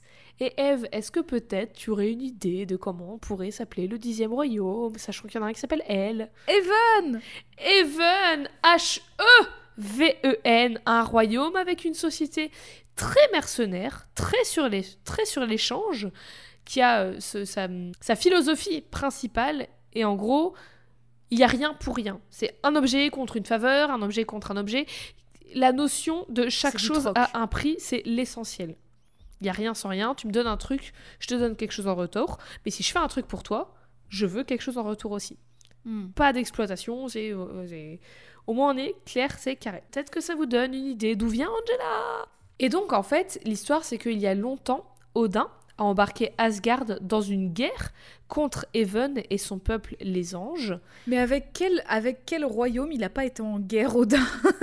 Aucun, que puisque bah voilà, pas, Dans, dans Marvel, il- on- dans Marvel va regardez juste les films Thor, excusez-moi, dans chaque nouveau film, Bah on, oui. apprend, on apprend qu'il était en guerre avec un autre royaume. Odin, calme-toi, ça suffit. Mais il a un ego surdimensionné, le Oh, mec c'est le dieu, le chef de tout, il sent plus. C'est bon, calme-toi. Je sais pas, prends-toi un abonnement de vacances. euh, va, chez Pierre et. Vacances, je sais pas, mais oui, prends une ce que semaine, je voulais dire, mais je voulais pas un abonnement de vacances. Ou Center Parks, je sais pas, va à Disney, qu'est-ce que tu veux que je Club Med, voilà, on a trois, trois marques, c'est bon, bon. on est tranquille.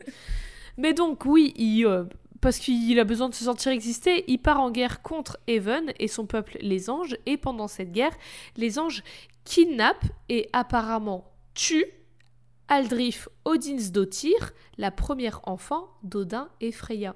Odinsdottir qui veut littéralement dire la fille de Odin. Comme Odinson. Oui, Odinson, le fils de Odin. Écoute, Hmm. j'ai pas appris le suédois pour rien. Et donc Merci, du coup, Jade, qui était... le, le japonais c'est moi et le suédois c'est Jade, Voilà. sachez-le. Et donc du coup, Aldrif qui était censée être l'héritière du trône. Hmm. Ça les met évidemment dans une colère monstrueuse et ça les pousse à bannir le royaume de Haven, Kingdom of Heaven, Orlando Bloom, ça va très vite. Oh C'était pour toi celle-là, elle était pour Oh toi. la vache, cette rêve J'ai aucun souvenir de ce film, écoute-moi bien. Je m'en Mais tu sais que moi, tout. mon seul souvenir, c'est toi, parce que tu adorais Orlando Bloom et du Ah coup, oui. je connaissais l'existence de ce film Quand via toi. j'aimais bien Orlando. Bloom et du coup je regardais tous ces films et voilà le bien que ça m'a fait puisque je m'en souviens pas. Mais donc, du coup, Odin et Freya bannissent le royaume d'Even des dix royaumes qui deviennent alors neuf royaumes. Even continue Hmm. d'exister, mais. Ah non, bah, bah, bah, ça n'existe pas, on n'en parle pas. Si Donc, tu parles d'Even, comme toi aussi est- c'est fini, c'est banni. Ah donc comme en fait elle est bannie de ces neuf royaumes qui constituent l'univers euh, 616, euh, enfin bref, euh, plus personne s'en souvient, c'est ça? Et c'est pour ça qu'elle apparaît pas sur les fameuses listes? Oui, de... C'est ça, elle n'existe plus. Elle est finie dans l'univers, tu n'existes plus. Mais attends, tu dis elle, Bah- elle, elle, mais là la personne qui s'est fait kidnapper et supposément tuée, c'est Aldrif. C'est Elle aussi, Angela. coïncidence Sauf que voilà, normalement, qui a parlé d'Even il y a pas longtemps là? Eh ben oui, c'est Angela. Et après des carabistouilles de fumisterie de Loki, je cherche pas, c'est long et compliqué. Loki quoi. Angela, elle se retrouve à Asgard face à Odin et Odin, il la voit et il est sur le cul et il la regarde et il est en mode Euh, co- comment? Aldrif C'est toi? Et du coup, Attends, excuse-moi, ça fait combien d'années qu'il a pas vu sa fille? Bah, Est-ce qu'elle est- était elle adulte, ça quand il l'a 20 ans. perdue? Non, elle était bébé. Mais alors Les comment il la reconnaît? Bah parce que c'est son père. euh, C'est les incroyable, pères, je ça. sais pas, j'imagine que les pères ça désolée, reconnaît vous, leurs enfants. alors, Attention à la take, je, je me, je me dévoile aujourd'hui. Quand vous me mettez un bébé dans les bras et que vous me dites il ressemble trop à son père ou à sa mère machin, excusez-moi, non.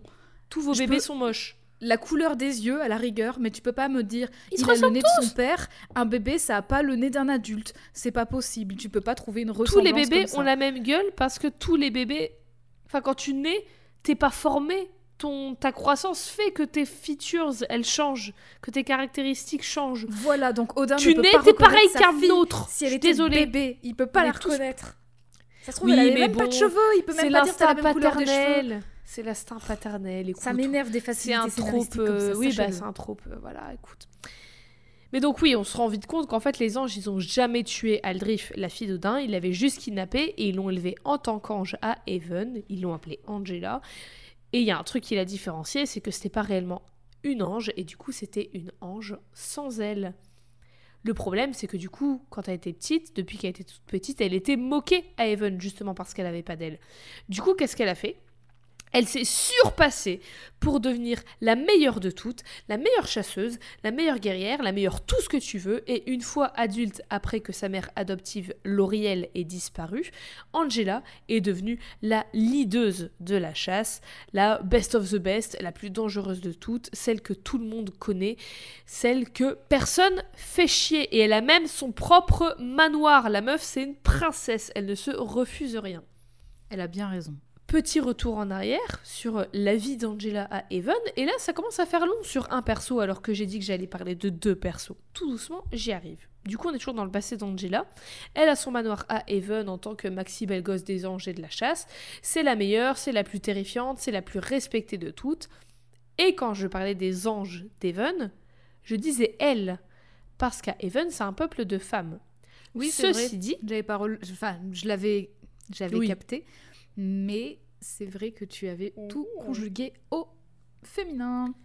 Ceci dit, il y a quand même des hommes. Ils sont rares, mais ils existent. Il est dit qu'il y a une naissance de garçons pour 100 filles. Et eux, ce sont des anges sans ailes aussi, qui ne sont pas des guerriers et qui ne vivent même pas avec les anges. Ils s'appellent les Anchorites, Anchorites, j'ai pas trouvé de traduction Hmm. française.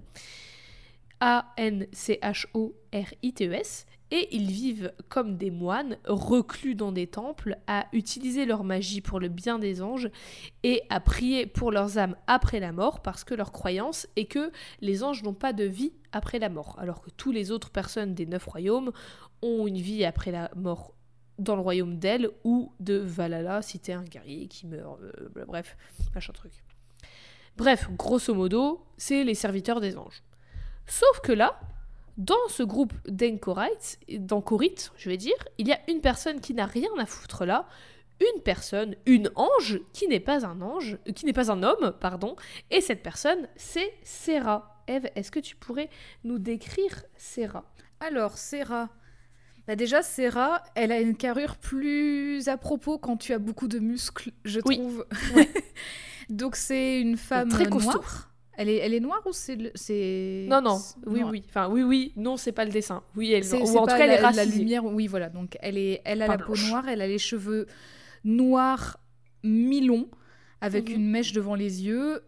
Euh, elle a également une armure qui est un peu plus couvrante parce qu'elle a un genre d'armure Ouais. avec une grosse ceinture, des jambières. euh, Enfin voilà. Mais tout- voilà, tout là, la photo que je t'ai envoyée, c'est un peu plus tard. Elle n'a pas tout de suite l'armure, forcément, vu qu'elle est avec les moines. Donc, elle a une tenue, Ah oui. une longue robe blanche. euh. Bon bah là, là sur l'image que j'ai effectivement, bah j'ai spoilé du coup spoiler, elle, elle a une armure plus tard et euh, du coup elle tient une sorte d'orbe. Oui, ouais, c'est plus tard dans l'histoire, ça.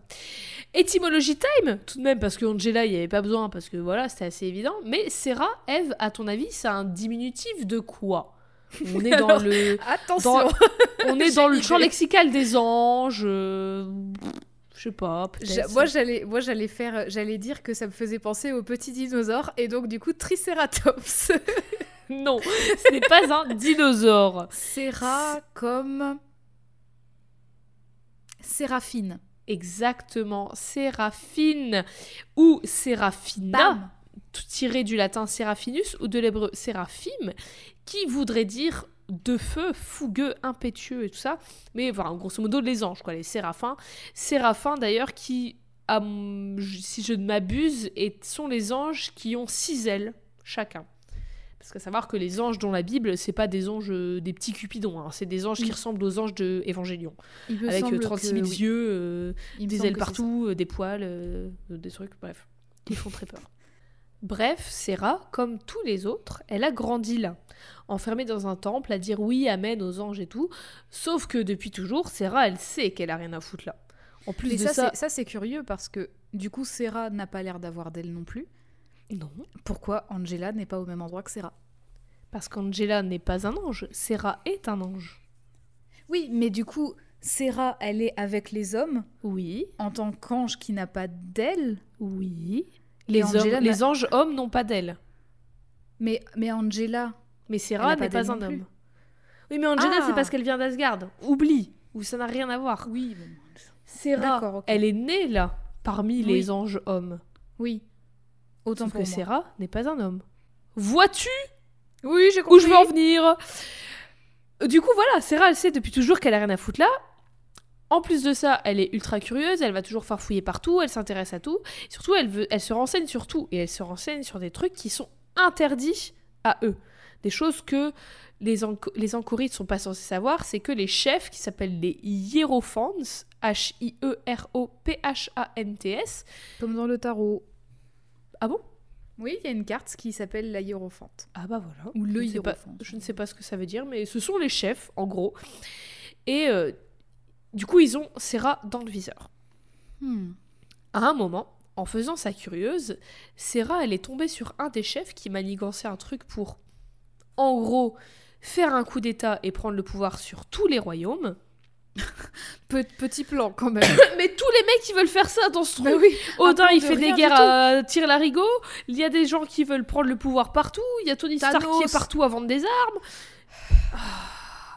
Mais donc bref, le gars la voit et il s'apprête à la punir, sauf qu'elle, de peur, elle jette un sort au gars qui tombe dans un espèce de fourneau et meurt direct. Parce que point pouvoir, comme tous les autres Ancorites, comme tous les autres euh, anges mecs, Serra, c'est une magicienne, c'est une enchanteresse, elle jette des sorts, elle ensorcelle, elle a surtout une connaissance monstrueuse de plein de sorts et de plein de choses en général. C'est une intello du savoir, la meuf. Hmm. Mais donc, bon, on va crever l'abcès. Euh, vous l'aurez compris, Serra est une femme transgenre. Et d'ailleurs, Mhm. je sais pas si c'est encore le cas, mais en tout cas, ça a été le cas en 2014. Et bah, c'est ça, c'est toujours le cas. C'est la première personnage Marvel à être une femme transgenre qui n'est pas une métamorphe. Tous les Hmm. personnages trans avant, elle, étaient tous des métamorphes. Depuis, j'imagine qu'il y en a d'autres, mais en tout cas, c'est la première. Donc euh, bravo à toi, Sarah. Et j'aime beaucoup comment c'est traité. Il n'y a pas de euh, grande annonce, c'est juste, c'est Sarah, elle est parmi les hommes, mais c'est pas un homme. Voilà, c'est tout, c'est tout ce que ça suffit. Et on a compris et c'est tout. À un moment, il y a un monstre qui attaque le temple des, des Ancorites. Mais heureusement, qui est-ce qui arrive pour sauver tout le monde? La chef de la chasse, bien sûr, Angela. Ça faisait des semaines qu'elle pourchassait ce monstre, et du coup, elle arrive dans le temple, là où vit Serra, pas nécessairement pour les aider, mais juste pour tuer le monstre qu'elle chasse depuis euh, super longtemps. Mais heureusement qu'elle débarque, parce que Serra précise que là, les hommes, les Ancorites, ils ne se battent pas, parce que c'est pas leur place. Elle ajoute aussi que ça tombe bien, parce que bah, Serra, elle est pas un homme et elle a rien à foutre là, et elle, elle veut se battre. Du coup, elle va aider Angela à vaincre le monstre avec sa magie, et renvoi d'ascenseur, Angela, elle va aider Serra à s'enfuir et à sortir de là. Encore une fois, il y a tout ce truc avec Angela de si tu fais quelque chose pour elle, elle fait quelque chose pour toi. Mm. Mais en retour, si elle fait quelque chose pour toi, faut que tu fasses quelque chose pour elle. Tout a un prix dans tous les sens du terme. Elle aide Serra du coup à s'enfuir et à un moment, Serra, elle va lui offrir une flûte et elle lui dit que c'est un cadeau, mais Angela, elle comprend pas et elle lui dit que elle a rien à lui donner en retour et pour qu'elle accepte le cadeau, Serra doit lui dire "T'inquiète, tu trouveras quelque chose." Signifiant que bah, elle va rester avec elle au moins jusqu'à ce qu'elle trouve quelque chose, mais au final, on va voir qu'elle va rester avec elle beaucoup plus longtemps. Puis du coup, Serra et Angela partent vivre ensemble dans le manoir de princesse d'Angela. Trop stylé. J'envoie quelques couvertures de ce run qui, d'ailleurs, je ne l'ai pas dit, mais euh, s'appelle Angela Asgard's Assassin de 2014, écrit par Kieron Gillen, Ah. Marguerite, Marguerite Bennett, Phil Jiménez et Stéphanie Hans au dessin. Donc Encore voilà, des encore des gens super qu'on aime bien. Et d'ailleurs, je l'ai pas dit, mais dans, ce, dans cet arc narratif, Angela, elle, euh, elle upgrade sa tenue parce que ça suffit d'être en bikini. Cette fois-ci, elle est en monokini. Attention Ah Elle Non, a mais enfin quand même un peu décidé de protéger ses organes vitaux du Oui. ventre. C'est quand même un peu mieux. Vas-y, est-ce que tu pourrais nous décrire sa nouvelle armure, s'il te plaît? Alors. Alors, sa nouvelle armure, déjà, elle est plus dorée, elle est argentée. Ouais. Elle a toujours son, son genre de casque avec euh, cette fois une double paire d'ailes argentées qui a l'air très pointue. D'ailleurs, je vous conseille pas de trop vous frotter à ses ailes parce que ça doit faire mal, ça doit être tranchant. Ses cheveux ne sont plus bouclés ou frisés, ses cheveux sont très lisses avec vraiment une, une vibe très très années 80 toujours avec vraiment ce, ce- Bah, une sorte de banane de cheveux Ouais, à l'avant. J'aime bien. Ça fait très. En plus, comme elle a les cheveux roux, ça me fait vraiment beaucoup penser aux cheveux de Médusa. C'est vrai.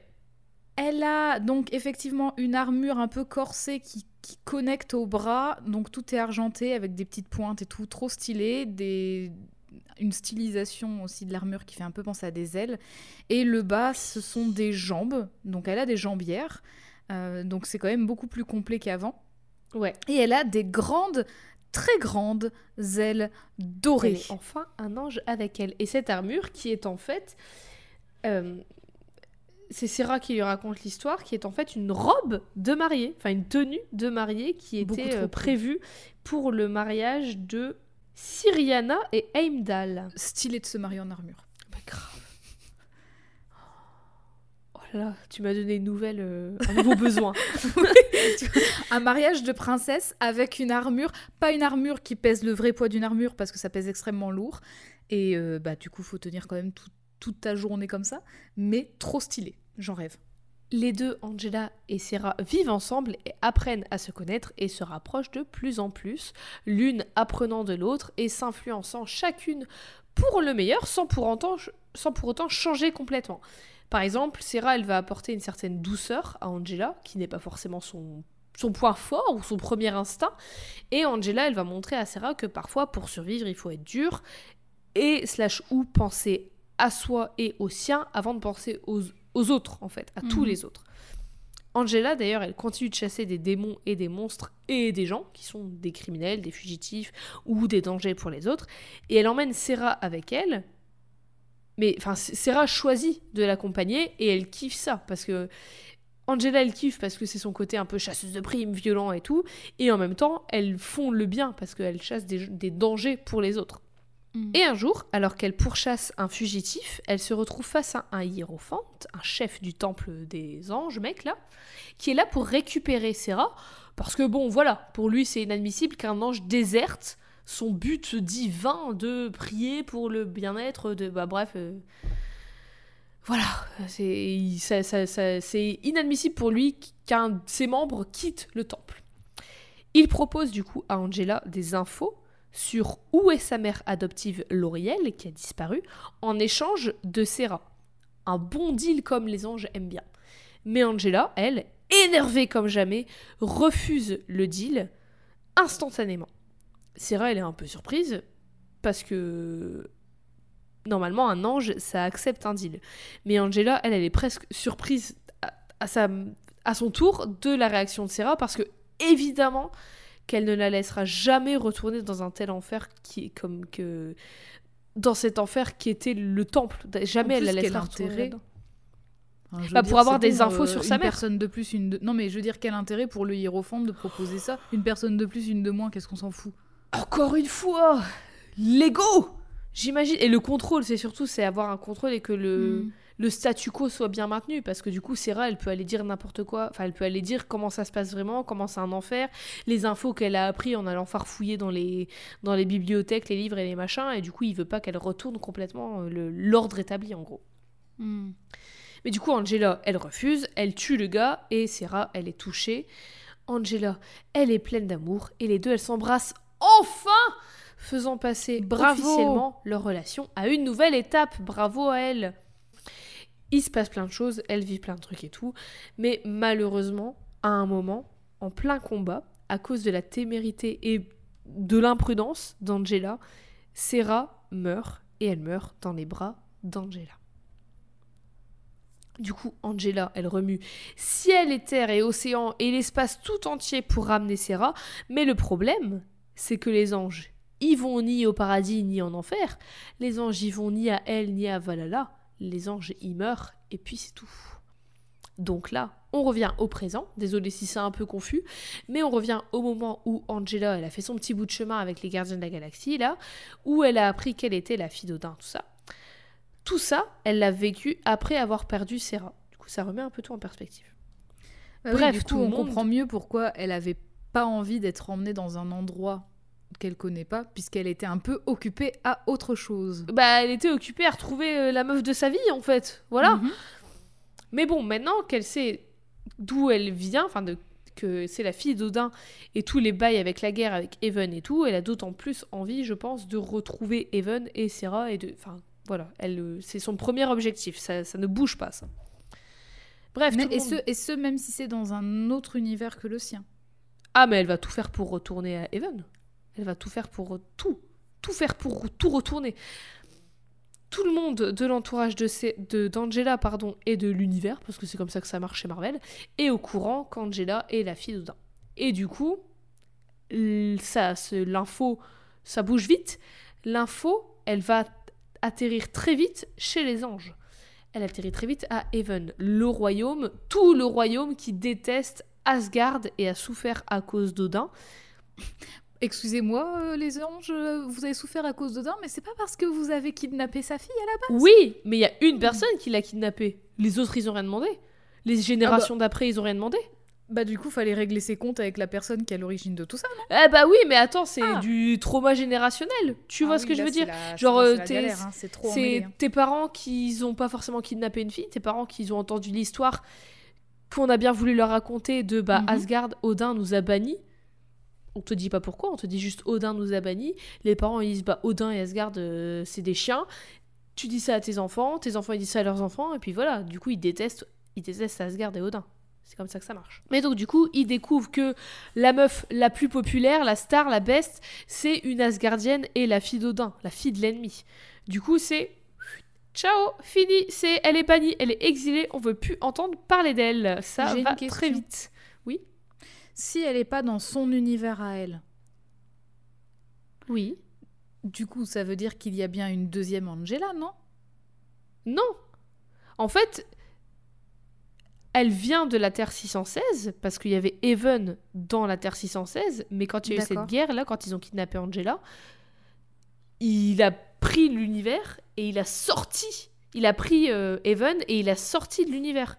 Donc Mais ça veut il a dire pas- que c'est pas un miroir. nombre- D'accord, ça veut dire que peu importe le nombre d'uni- d'univers qu'il y a, il y a qu'un seul Even. Oui, voilà. D'accord, ok. Il n'y en a qu'un seul. Il est juste. euh, c'est comme s'il avait mis dans une petite euh, pocket dimension, petite dimension euh, poche là, à part. Il a juste euh, sorti du truc. Mais du coup, ça veut dire que peu importe l'univers, dans tous les univers, avant que Even soit extrait des, des- de l'univers 616, mettons, il y avait qu'une seule Angela ou enfin parce que tu vois avant Je pense avant que ça, ils ont pas réfléchi. ouais Je pense bah, qu'il y a eh, que. Rép neuf- à ça euh, Bendis Ou alors peut-être que ça, ça s'est fait avant que euh, l'univers éclate en plusieurs univers miroirs. Hmm, d'accord Je, je ne sais pas, j'essaie de trouver des solutions, mais je pense qu'ils y ont si pas vous avez, réfléchi si vous ça. avez des idées aidez-nous et puis on enverra nos suggestions à. On va faire un retcon. euh. Non mais oui, du coup, elle est exilée de Haven. Elle, on veut plus entendre parler d'elle. Elle se rend compte, Angela se rend compte que dans leur logique un peu limitée du rien pour rien là, elle a une dette envers les anges Mhm. parce qu'ils l'ont peut-être kidnappée, mais ils l'ont pas tuée. Du coup, elle a une dette envers eux. Elle, elle leur doit la vie. C'est limite comme logique Oui, encore une fois, clair. mais c'est leur logique. Vous, vous m'avez arraché à ma famille, mais bon, je suis pas morte, donc Bah, je suis c'est ça. ouais. Ils l'ont élevée quand même, euh, tu vois, ils lui ont donné une vie, et elle était quand même euh, la best, elle avait un manoir et tout, donc dans leur Mm. logique à eux, elle leur doit la vie. Du coup, sa relation avec ce peuple, avec son peuple, mais qui est pas vraiment son peuple, mais quand même un peu, elle est compliquée. Bah, mais du coup, oui, dans c'est cette... c'est un peuple d'adoption, du coup. Bah voilà, c'est ça. Dans cette logique de elle leur doit la vie, Odin va libérer Even de cette malédiction de bannissement de l'univers parce qu'ils n'ont pas tué Angela et du coup elle veut leur rendre l'appareil. Du coup, voilà, ce qu'elle leur donne en retour, c'est finalement revenez, il y a de nouveau dix royaumes. Voilà, on fait comme si il s'était rien passé. Venez, il y a des knackis en plus. On a fait un petit buffet froid trop sympa, des petites Et puis après, carottes soirée mousse. mousse, hein, euh, oubliez pas. Mais donc voilà, ça c'est réglé. Et du coup, qu'est-ce qu'elle fait Angela? Eh ben, elle veut apprendre à connaître non seulement Asgard, mais tous les autres royaumes aussi. Sans oublier qu'elle a toujours cet obje- cet objectif de ramener Serra, puisque je cite, elle a une dette envers Serra parce qu'elle n'a jamais rendu l'appareil pour la flûte. Hmm. Et c'est en explorant Yggdrasil et tous les royaumes qu'Angela, elle tombe sur quelqu'un qu'elle semble reconnaître. Quelqu'un, elle, elle, elle pense que c'est quelqu'un qui se fait passer pour Serra, parce que cette personne ressemble énormément comme deux gouttes d'eau à Serra. Mais du coup, elle va lui poser trois questions, auxquelles seule Serra peut répondre. La première question est la première, ques- la première chanson que Serra lui ait chantée. Et la personne répond correctement. La deuxième est quels étaient les cauchemars récurrents que Sarah faisait? Et la personne lui répond correctement, qui était qu'elle s'imaginait être de, de, nouveau dans le temple des, des, des qu'elle ne pouvait pas en sortir, tout ça. Et la dernière question est qui est coupable de la mort de Sarah? Et Sarah a la bonne réponse parce qu'elle lui répond toi. Et là, Angela est convaincue que c'est elle, que c'est Sarah face à elle. Elle lui demande comment ça se fait qu'elle est en vie. Mais là, là, Sarah, elle a plus de réponse. Elle sait pas quoi répondre. Mais peu importe, Angela, elle est tellement heureuse de la retrouver qu'elle s'auto-convainc que c'est la magie, l'univers et tout. De toute façon, le plus important, c'est qu'elle soit là. Je pense qu'au fond d'elle, Angela, elle sait qu'il y a quelque chose qui cloche, mais elle veut pas y penser parce que Sarah, elle est là avec elle et que si elle y pense trop, c'est le problème, il va ressortir et Sarah, elle Mhm. risque de disparaître à nouveau. Les deux continuent alors leur vie comme si de rien n'était, comme si rien n'avait changé, sauf qu'une chose a changé, c'est qu'Angela, elle sait maintenant qu'elle est la fille d'Odin et qu'elle sait complètement qui elle est. Elle dit qu'elle est ni ange, ni asgardienne, mais Angela. Du coup, les deux squattent un peu Asgard, dans tous les royaumes aussi, et alors qu'Angela apprend à connaître un peu tous les différents peuples, et surtout Samif, son père Odin et sa mère Freya, et son frère Thor et son frère Loki, Odin et Freya ont un nouvel enfant, une fille qui s'appelle Lossa. Je passe vite dessus, mais tout ce qu'il y a à savoir, c'est qu'Angela et Sarah la kidnappent parce que le bébé a l'essence d'un démon en elle, et il faut l'emmener à Haven pour la purger. C'est un bordel pas très important. Ce qui est important, c'est que Angela et Sarah se retrouvent finalement dans tout ce bordel avec les gardiens de la galaxie. Euh, dans tout ce bordel, Angela se fight avec Thor, son frère, pour pouvoir protéger et sauver sa petite sœur, ce que Thor comprend pas, parce que au départ, il comprend pas le truc du démon, en fait. Mais finalement, en voyant qu'Angela mourrait pour protéger Lossa, il se dit que forcément, il y a un truc. Et forcément, Angela, elle sort pas ça de nulle part et tout. Et avant que ça se finisse bien, parce qu'évidemment ça va, se finir, ça va se finir bien, Angela, elle se pète un peu la gueule avec Odin, mais elle finit par visiblement guérir Lossa et elle la rend à Odin et Freya. Elle leur dit que ça y est, elle n'a plus de dette envers elle, elle leur a rendu l'enfant qui elles ont perdu, la fille qu'elles n'ont jamais pu élever quand elles ont perdu Angela. Elle n'a plus aucune dette envers ni Odin, ni Asgard, ni personne, ni ange, ni asgardienne. Elle est libre de tout. Elle dit tout de même qu'il lui reste... excuse-moi, j'ai pas très bien compris. Angela avait une dette envers les anges. Oui, qu'elle a réglé. Elle avait une fini. dette avec Odin et Freya, pourquoi? Parce que ils ont accepté de ramener le royaume de Haven dans les dix royaumes. Ils ont fait un truc pour elle. D'accord, ok. Et aussi, elle avait... euh, elle les a... Le fait de se faire kidnapper, ça leur a volé le, le- le- la chance, c'est pas le mot, mais en gros, le... Elle leur a ôté l'expérience de, d'élever leur fille, en fait. Et du coup, Mhm. là, elle leur rend leur enfant et elle leur rend ce truc qu'ils n'ont pas eu avec elle.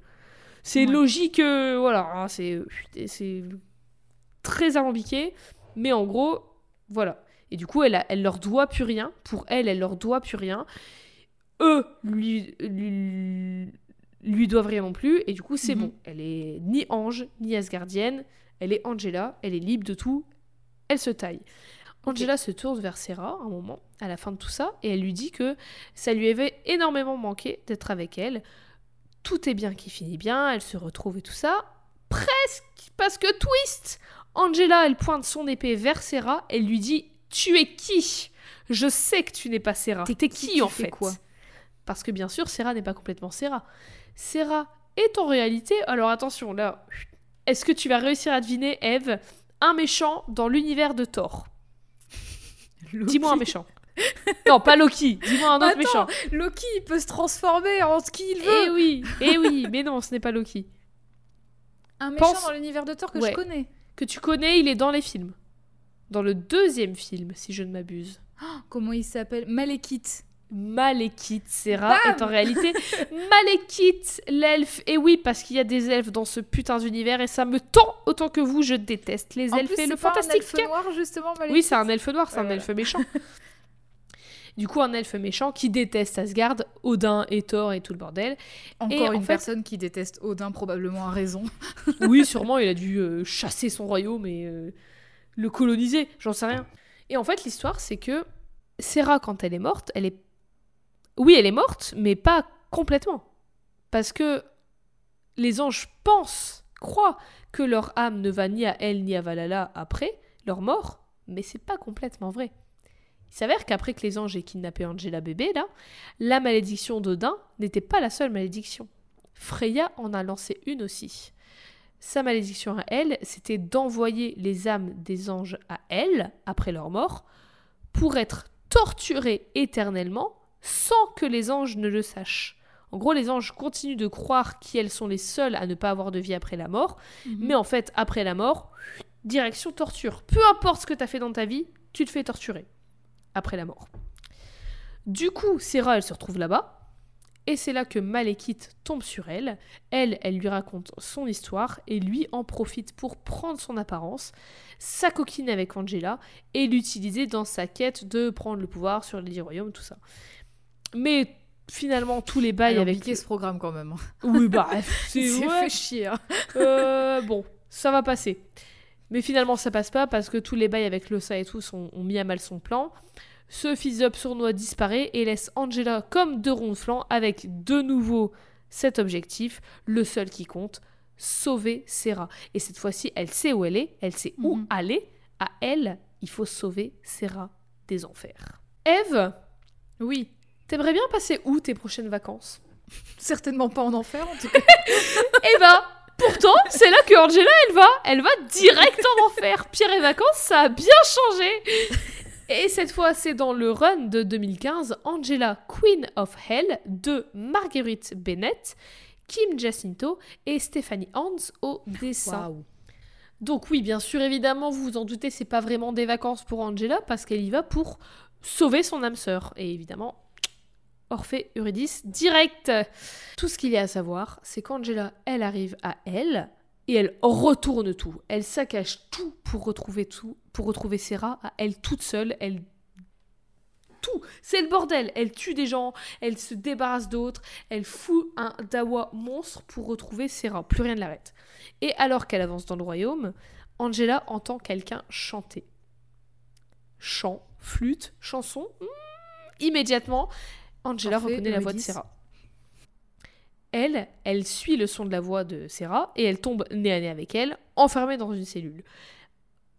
Au bout de sa vie et avec plus aucune seconde à perdre, Angela, elle ouvre la cellule et elle embrasse Serra, sauf que Serra la repousse et l'attaque sans aucune forme de procès. Elle est énervée parce qu'Angela, elle lui avait promis de ne jamais la laisser retourner dans un enfer comme celui du temple. Et bah c'est voilà quoi. Elle est c'est un peu de sa faute qu'elle est morte et du coup elle a un peu brisé sa promesse. Angela elle s'excuse mais vraiment euh, le plus platement possible, elle s'excuse, Mhm. elle s'excuse, elle s'excuse et elle assure à Sarah qu'elle fera tout ce qu'elle peut pour la sortir de là. Elle dit que c'est en retour de la flûte qu'elle lui avait offert. Mais Sarah dit que c'est trop tard, son âme appartient à elle et à Ella, du coup, la, la Mhm. reine de elle. Son âme est morte et elle appartient aux enfers, c'est les règles du royaume. La seule manière de sortir Serra serait de changer complètement les règles. Du coup, qu'est-ce qu'Angela décide de faire? Devenir la reine du royaume et changer complètement les règles. Et pour ce faire, rien de plus simple, il faut vaincre Ella. Et pour vaincre Ella, rien de plus simple, il faut passer trois épreuves en mode 12 travaux d'Astérix pour pouvoir gagner tous les pouvoirs, j'en sais rien, maîtriser la Master Sword et aller euh, péter la gueule de Ella. Et ça, c'est Serra qui le dit à Angela. Et comment Serra, elle connaît l'existence de ces épreuves Parce que pendant tout son temps enfermée dans sa cellule, à être torturée et frappée et plus triste que la pluie, elle s'est méga entraînée, déjà, elle est devenue une enchanteresse trop forte, et aussi, elle a fait la rencontre de Léa, L-E-A-H, assistante d'Ella Hmm. qui d'ailleurs dit que Serra l'avait avait décrite Angela comme une meuf dans un bikini de l'espace. Ce qui est euh, très pas à nous qui le disons. je trouve. voilà. Et du coup, pourquoi Léa, elle aide Serra et Angela à se sortir de ce bordel? Ben Parce qu'elle aussi, elle est enfermée, en fait. Elle, elle veut pas être ici. Elle veut pas être l'assistante d'Ella. Elle, voilà, elle, veut, veut- elle veut pas tout ça. Hmm. Première épreuve, la peur. Angela se retrouve face à l'avatar de la peur, et sa plus grande peur à Angela, c'est quoi? C'est mourir seule. Mais plus précisément, en fait, sa plus grande peur, c'est de mourir sans Serra. Et quand elle se rend compte de ça, quand elle se rend compte que sa plus grande peur, c'est perdre Serra, elle se rend aussi compte que ben, perdre Serra, elle l'a déjà vécu. Elle l'a déjà fait. Et du coup, en fait, ben, elle a plus peur de rien. Et c'est comme ça qu'elle arrive à vaincre sa peur, à vaincre l'avatar de la peur, et à prendre contrôle de ses propres peurs, et à devenir officiellement une challenger au trône de elle, et par la même occasion, à avoir une nouvelle tenue. Et Eve, est-ce que tu peux nous décrire sa nouvelle tenue? Vraiment, la meuf, c'est les reines du shopping, quoi. Elle est... Attends, elle est déjà challenger alors qu'elle a vaincu une seule épreuve? Bah, ça lui... Elle a, elle a fait la première épreuve, et du coup, elle entre officiellement dans la course pour euh, Ah oui. potentiellement devenir la championne contre Alors, elle a... Donc elle a toujours les yeux blancs, elle a les cheveux un peu plus blonds qu'avant. Hmm, ouais, c'est l'image, hein. elle, est, elle est toujours très rousse. D'accord. Euh, effectivement, alors sa tenue, attention, actu. Sa tenue, elle a l'air faite de Actu. bandelettes et on dirait vraiment une tenue un peu dark de celle de Moon Knight. voilà. Oui, bah c'est très héroïque fantasy. Hein. C'est ça. Donc elle a, elle a plein de petites euh, bandelettes grises qui forment son, qui forment son haut. Elle a un pantalon noir. Elle a une cape. Une cape qui peut vraiment l'aider à survivre dans la neige, mais ça, ça tombe mal parce qu'elle est un peu en enfer, donc il fait plus chaud que ça. Mais elle a beaucoup de moumoutes euh, autour du cou. Et il y a toujours ces rubans de GRS Oui, cette bah, ils fois pas, unis d'ailleurs. Oui, mais ils sont unis parce que selon Oui, les images, souvent il y a des voilà, souvent il y a des motifs dessus. Mhm. C'est souvent les mêmes. Et là, ils sont tout rouges. Voilà. Après, elle a un lien télépathique avec, donc je pense qu'ils doivent changer. Tu sais, c'est comme les bagues qui changent de couleur en fonction de ton humeur. Selon ton humeur. Bah elle, ses rubans de GRS, ils changent de couleur en fonction de son humeur. Et ma voix est partie. Elle vous a dit salut il y a à peu près 5 minutes. Deuxième épreuve, du coup, le chaos. Angela réussit l'épreuve encore une fois. Pas, pas, il n'y a pas grand chose à dire dessus, elle l'a réussi, c'est tout. Avant d'être confrontée par, grosso modo, les gardes du Cordella, Balder the Brave, Tyr the God of War, donc le dieu de la guerre, et Scourge l'exécutionneur. Mais elle et Serra les battent parce que, ben, elles sont trop fortes, tout en sauvant, par la même occasion, des anges de leurs griffes. Et du coup, Angela promet qu'après qu'elle aura terminé tout ça, qu'après qu'elle aura vaincu Ella, elle promet qu'il n'y aura plus aucun ange qui souffrira à elle, qui souffrira en enfer.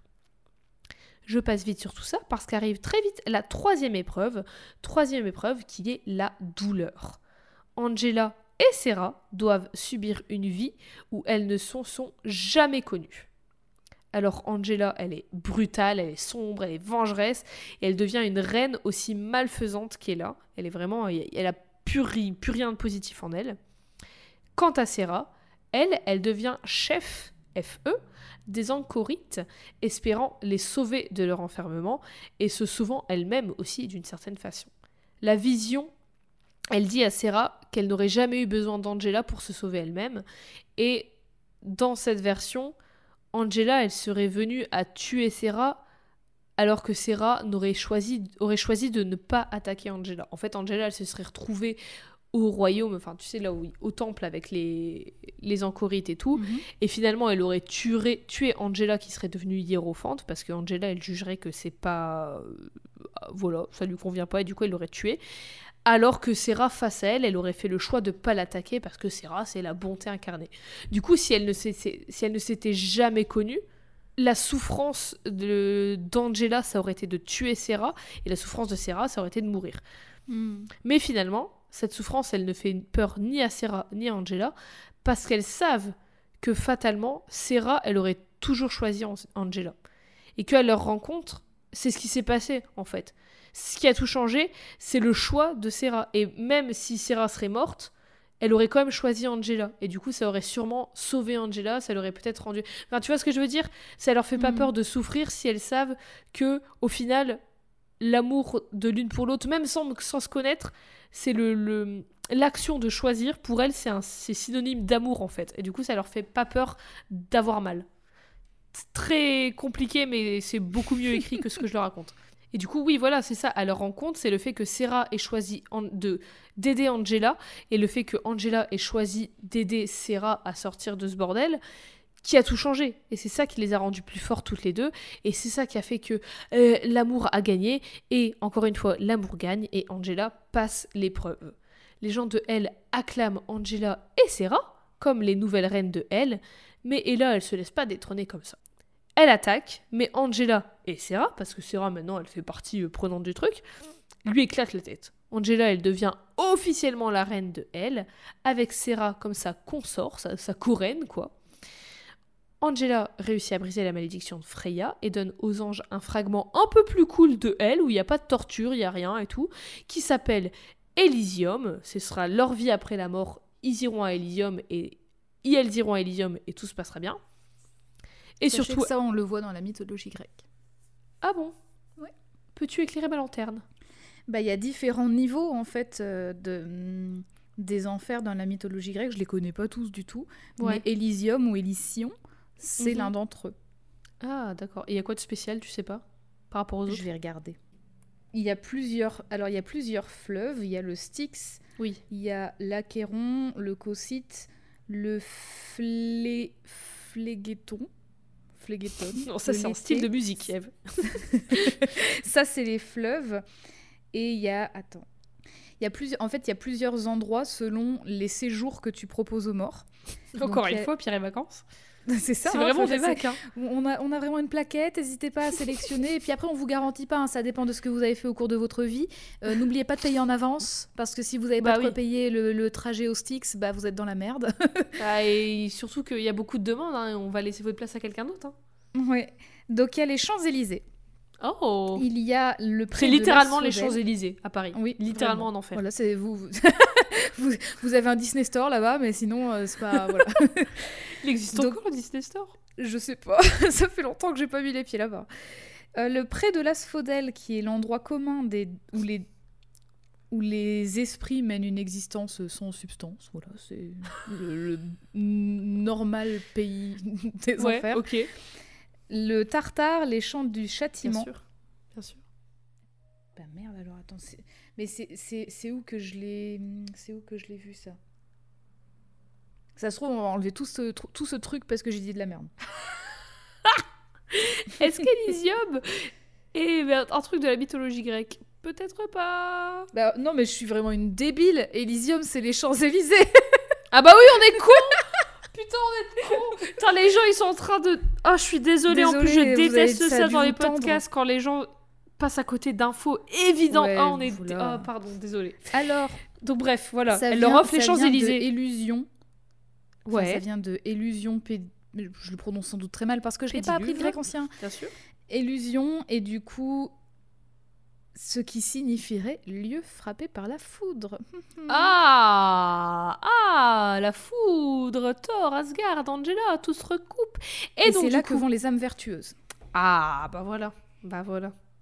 Très belle étymologie avec Codex qui a pris du temps, mais qui valait le coup. On va faire des cuts. hein. Donc du coup, Angela, elle euh, leur offre ce petit bout de, de vie après la mort qui s'appelle Elysium, et surtout elle leur offre la connaissance qui elles ont une vie après la mort. En plus de tout, elle rend sa liberté à Léa, l'assistante de Ella, puis bien sûr, évidemment, elle libère Sarah. Et après tout ça, elle abdique. La meuf, elle, elle arrive, elle règle tous les problèmes les du règles système, bon. elle sauve Sazouz, elle se marie avec Sazouz qui devient sa couraine, voilà, et elle se barre en laissant ce nouveau système entre deux bonnes mains. Les bonnes mains qui sont les mains de certains anges qui sont là et de Balder, un des gardes-corps de Ella qui s'avère être un bon gars. Après tout ça, Sarah lui dit Quelle histoire On pourra en écrire un livre de tout ça. Et ça tombe bien, parce que maintenant que tout ça est fini, il va falloir trouver une vie et trou- enfin, faire un truc en fait. Angela lui dit que c'est toujours elle qui a été la meilleure conteuse et que du coup c'est à elle d'écrire ce livre et qu'en plus c'est pas son histoire. Enfin c'est pas Angela elle dit c'est pas mon histoire, c'est la tienne à Sarah. Sarah elle dit que c'est pas son histoire non plus, c'était la leur. C'est beau. Et après tout ça, elle décide d'aller vivre non pas aux Champs-Élysées, non pas à Los Angeles, non pas à Londres, non pas à Asgard, mais elle décide d'aller vivre à New York. Voilà, elle se prennent un petit appart à New York, 30. Un petit appart à 3000 euros le, le loyer. Écoute, elles sont sûrement riches, hein. Angela c'est une princesse. J'imagine qu'elle est riche.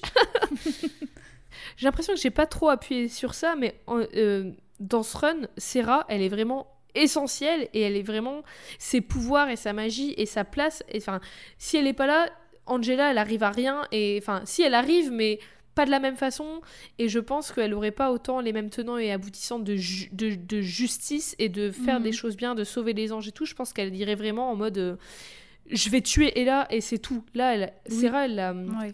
elle ouvre un peu, tu vois, son, son, son Elle, esprit. ouais, elle lui a permis de nuancer un petit peu Exactement. ses convictions. Quoi. Et aussi, elle casse pas mal de gueule parce qu'elle est devenue une magicienne super puissante et du coup, voilà, je voulais vraiment appuyer sur ça.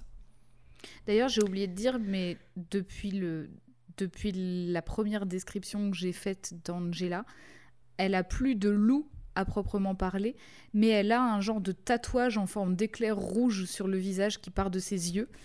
Et Oui, ça fait oui. vraiment penser à ses, à ses rubans. Voilà. Oui. Mais son, son design, il est top, je trouve qu'il est vraiment Oui, il est On- cool. On, partait de loin, vraiment, avec son bikini armure et tout, même qu'il a été très euh, travaillé. Mais là, il est vraiment recherché, il est vraiment bien pensé, je trouve, maintenant. Mhm. Et aussi, petit truc, Angela, elle va littéralement chercher Sarah en enfer. Donc euh, Orphée, Eurydice, tout ça. Mais je sais pas si vous savez, j'en ai, je pense, déjà parlé dans Codex, et je pense vraiment que je vais faire un épisode sur ce trope, sur ce stéréotype, du Dead Lesbian Syndrome, qui est le Oui. syndrome de la lesbienne morte, qui est grosso modo que... Bon, vous connaissez peut-être aussi le, le trope du bury your gays, donc du enterre tes gays, qui est que dès qu'il y a un personnage gay, soit il meurt, soit il lui arrive quelque chose de terrible, soit il est sur le point de mourir.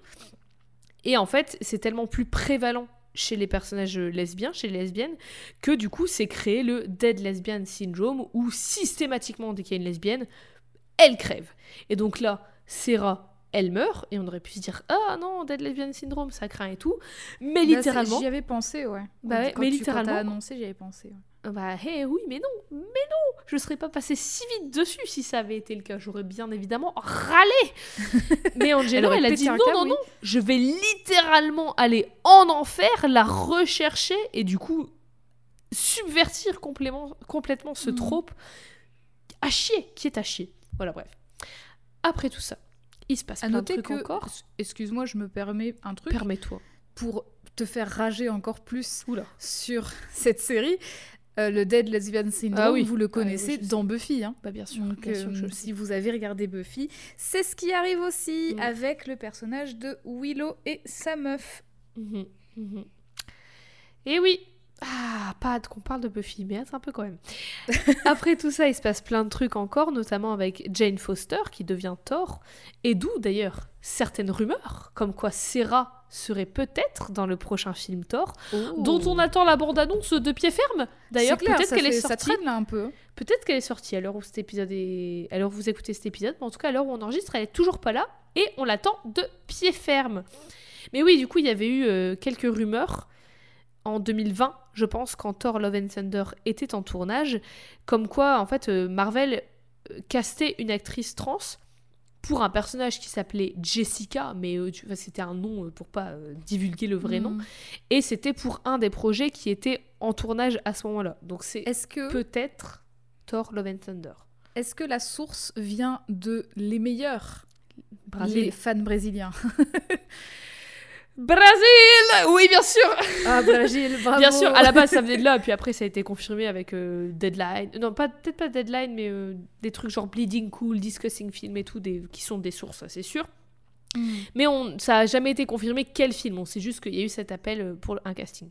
Bref, peut-être que Sarah sera dans Thor Love and Thunder, ce qui aurait du sens, mais en tout cas pas de rumeur sur Angela. Peut-être, Hmm. peut-être pas, on verra. Mais donc voilà, il se passe plein de choses et tout ça. Et je vais m'arrêter sur la fin de Queen of Hell, au moment où Angela offre à Sarah une flûte à Noël et lui propose un dernier deal. Le deal qui est de s'aimer aussi longtemps qu'elles ont l'une et l'autre à aimer, en fait. Aussi longtemps qu'elles seront là, aussi longtemps qu'elles pourront s'aimer, elles s'aimeront. Et Sarah, évidemment, elle accepte le deal. C'est beau. Et voilà, c'était Angela et. Alors, on pourrait croire des monstres, des anges, des magiciens, des elfes, des tout le tintouin. On pourrait Tout croire ce que, que tout- adore. Bah voilà, on pourrait croire que j'aime pas.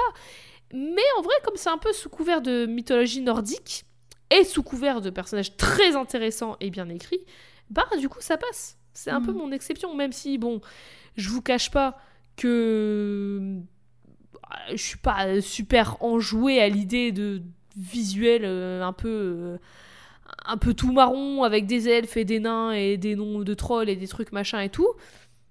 Mais euh, comme c'est chez Marvel, il y a quand même un ancrage dans la réalité, il y a un ancrage un peu science-fiction avec les Gardiens de la Galaxie. Puis les, enfin, j'aime vraiment beaucoup Angela et Sarah, je trouve qu'elles sont trop bien écrites et tout, et qu'elles sont vraiment très intéressantes. Angela, je trouve qu'elle est vraiment unique parce qu'il n'y a pas d'autres personnages comme elle.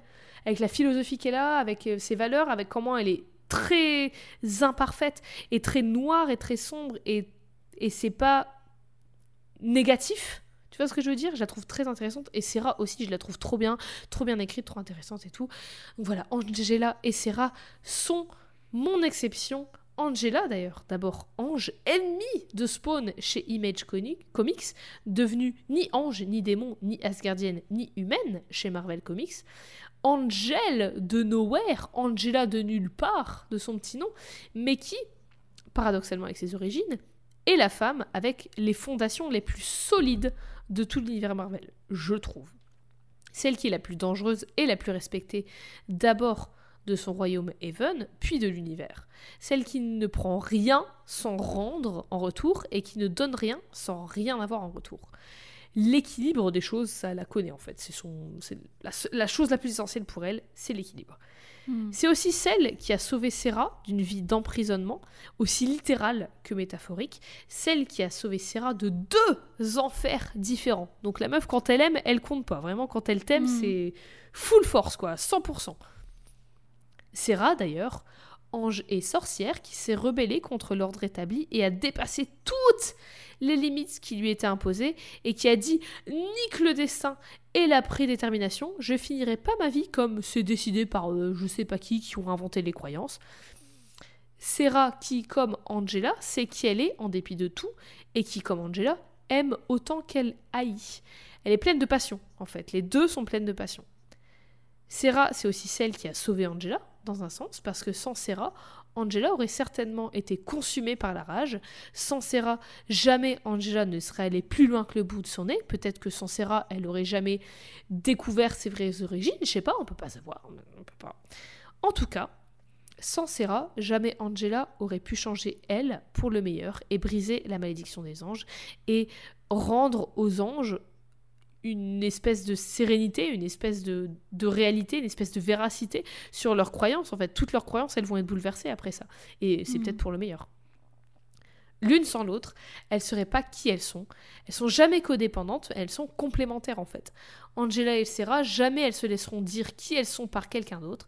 Jamais elles laisseront quelqu'un d'autre les blesser ou blesser quelqu'un qui ne les a pas, qui ne l'a pas mérité.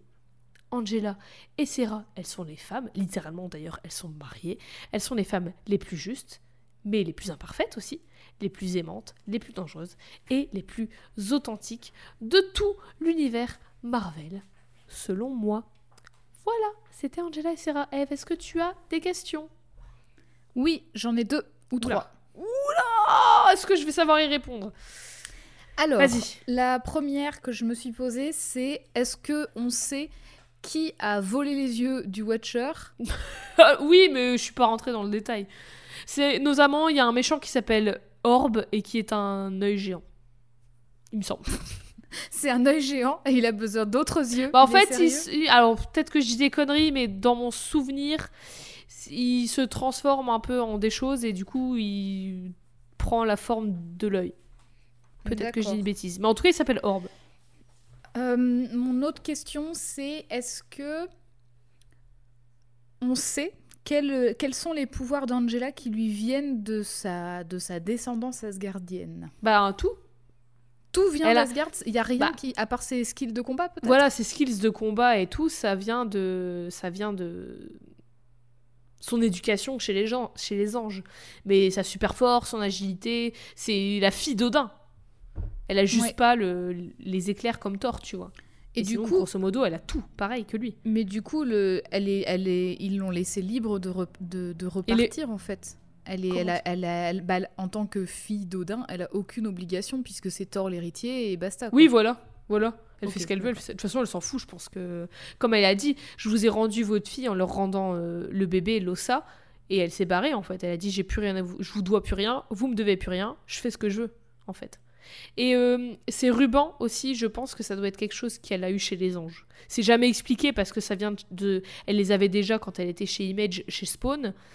Mais donc, du coup, j'imagine que c'est quelque chose qui vient de Even, Mhm. vu que chez- sur Asgard, il n'y a pas ça. ils ont, dû, ils ont dû le dire, euh, l'expliquer comme ça, quoi. Ouais, voilà. J'ai oublié ma troisième question. Sais que c'était pas si important. Non, en fait, euh, je l'ai eu en tête pendant un petit moment, et puis après, j'ai pensé justement au, à l'héritage des pouvoirs d'Angela, et du coup, ça a un peu effacé ma- mon autre question, donc je pense que ça avait sans doute un lien. J'aurais dû les noter. Mais. euh, Mais du coup, merci en tout cas de m'avoir présenté ces deux super personnages, de, de, les- de me les avoir fait découvrir. Je Est-ce suis que- trop contente. Est-ce qu'après cette découverte, tu aurais une ou deux notes, si tu veux les noter séparément ou ensemble, je sais pas. J'ai une échelle de valeur, note bien sûr. Et j'ai une échelle de valeur. Et Oh, là, vends-moi du rêve. prépare-toi bah, prépare-toi à Ouh là là. rêver. Parce que Je m'accroche. sur... sur... Attends, faut que je le formule bien pour pas, pour pas merder. Pourquoi j'ai peur? J'ai peur, mais j'ai sur hein. deux contrats de cession de droits d'auteur, je mets à Angela et Sarah la belle note de deux contrats signés, approuvés, sans petite ligne et sans message caché. Bravo à vous. Tout le monde a lu tous les caractères. Ah, et il n'y a pas de, de, de nuances, de merde. pas de clauses bizarres, euh, mal le contrat. Souvenez-vous l'épisode de Fiona avec les clauses de sortie. Là, il n'y a pas besoin. Exactement, Voilà. exactement. je suis trop, trop, trop contente. Je les adore trop, je les trouve trop peu connus. Je suis trop contente de les avoir fait découvrir et que tu les aimes bien. Est-ce que vite fait, tu pourrais nous dire pourquoi? Deux? Bah, en fait, je, je trouve que vraiment l'évolution, bon déjà d'Angela parce qu'on a quand même majoritairement parlé d'Angela Oui, au départ. vrai. Son En même temps, il y a moins sur Sarah. Oui, bah en fait, Sarah, elle est arrivée chez Marvel, donc il n'y a pas il n'y a Ouais. pas eu tant une évolution, c'est son histoire, c'est comme ça. Mais je trouve que ce qui est trop intéressant, c'est justement l'évolution de la création d'Angela en tant qu'antagoniste.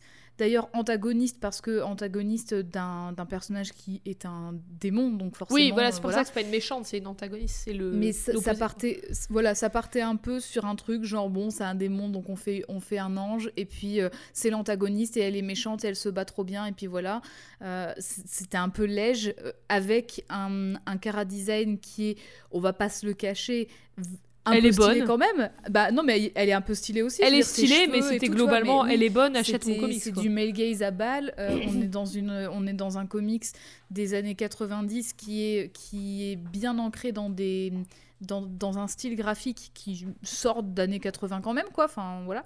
Oui, et puis Donc, Spawn, euh, c'était très visé garçon. euh, C'est ça, genre Adolescent, adulte, homme voilà. et tout, qui aimait bien le gore et qui aimait bien les meufs en bikini, quoi. C'est ça, donc c'est vraiment un, un cara design Je un peu, je- un peu dark avec euh, les muscles très saillants et tout. Enfin, Mhm. c'est vraiment, c'est- même plus, c'est même plus du bodybuilding à cette allure-là. Mais bon, bref, on est dangereux, parti quand même de vachement loin à quelque chose qui est qui est arrivé petit à petit avec sa avec sa réécriture chez Marvel.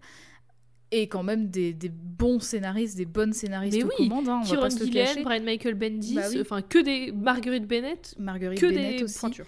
Donc, Après, il y a euh, eu d'autres que- trucs. euh, je me suis arrêtée à Queen of Hell. Il y a eu des trucs depuis et tout, mais j'en ai pas parlé parce que j'ai fait l'essentiel. Mhm. Du coup, il y a eu d'autres auteurs et autrices dessus. Mais euh, par contre, sur Serra, elle n'a pas encore eu de. Elle, elle a pas encore eu de titre solo ou quoi, et Non, du- ouais. elle est un peu moins explorée. Et ça, je trouve ça un petit peu dommage. J'aimerais, parce que je l'adore. Bah, Et j'aimerais beaucoup, beaucoup en voir plus. Mais je trouve que justement, pour un personnage qui n'est pas la tête de couve du Ouais. comique, je trouve justement qu'elle a quand même un Essentiel. développement hyper intéressant, Ouais, grave. essentiel dans l'histoire d'Angela, et du coup, enfin, Mhm. qui fait quand même que c'est assez, euh, c'est assez approfondi pour ça. Et, et c'est vraiment trop bien amené. Bon, Ouais. moi j'ai mis euh, 15 ans à comprendre, hein, effectivement, que Mais attends, mais elle a pas Mais- d'aile. Mais pourquoi Mais en fait, moi, c'est parce que moi, je partais en comparant avec, Ah bah Ange- oui, avec oui, oui, Angela, et donc du coup, forcément, bah, j'a- j'allais pas aller très loin avec cette logique-là. Donc, euh, j'ai mis un peu de temps à comprendre, je m'en excuse, mais en Ah, tout cas, je trouve ça vraiment bien. Je trouve que c'est trop, c'est c'est trop cool, même si euh, bah, un peu en retard quand même Marvel de parler de femmes trans autrement que par des par des personnes Ouais. qui font du morphing. Mais bon, c'est quand même c'est quand même trop bien. Elle a une histoire vachement vachement bien développée de ce que tu nous as présenté. Et moi, je, je- j'ai hâte de lire Queen of Hell. Ça a l'air trop bien. Mais, euh, ça a l'air te- Si tu veux, je t'enverrai euh, ma petite liste Avec plaisir. que tu lises euh, chronologiquement. Parce que c'est. En plus, c'est- c'est des runs assez courts. Asgard's Assassin, je crois qu'il y a 5 numéros. Queen of Hell, il doit y en avoir 7.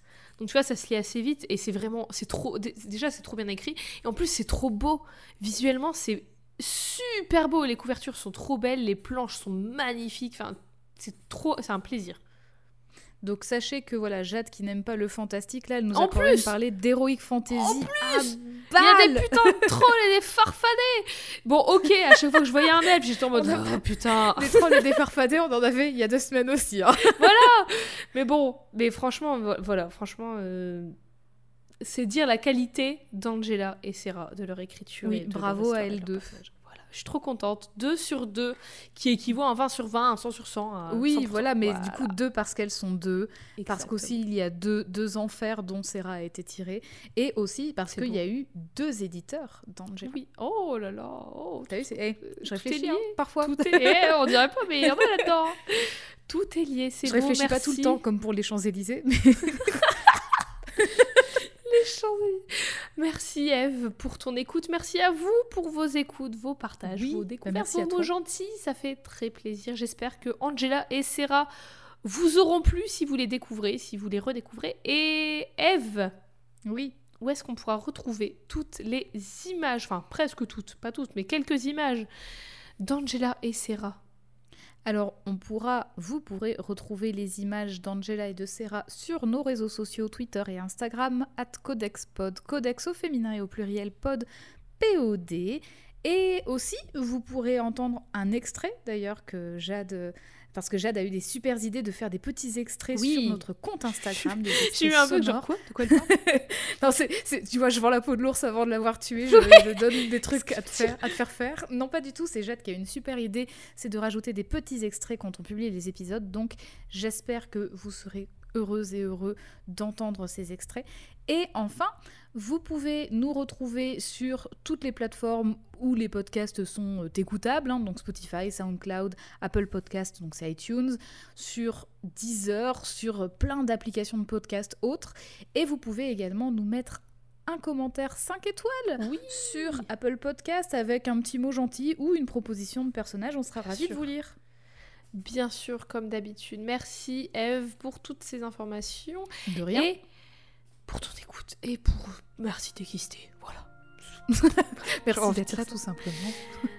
Est-ce qu'on ne se dirait pas à deux semaines? Et bien si, bien sûr. À deux semaines. Bientôt.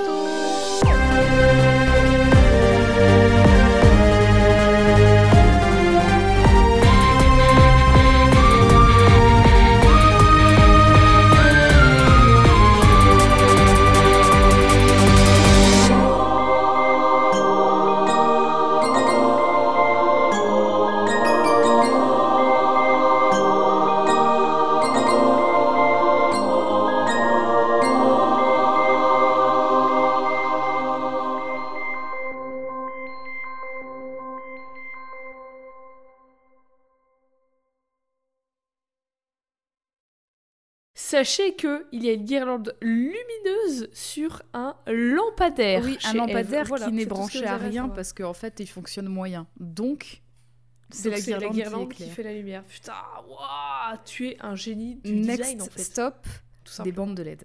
Allez les claps.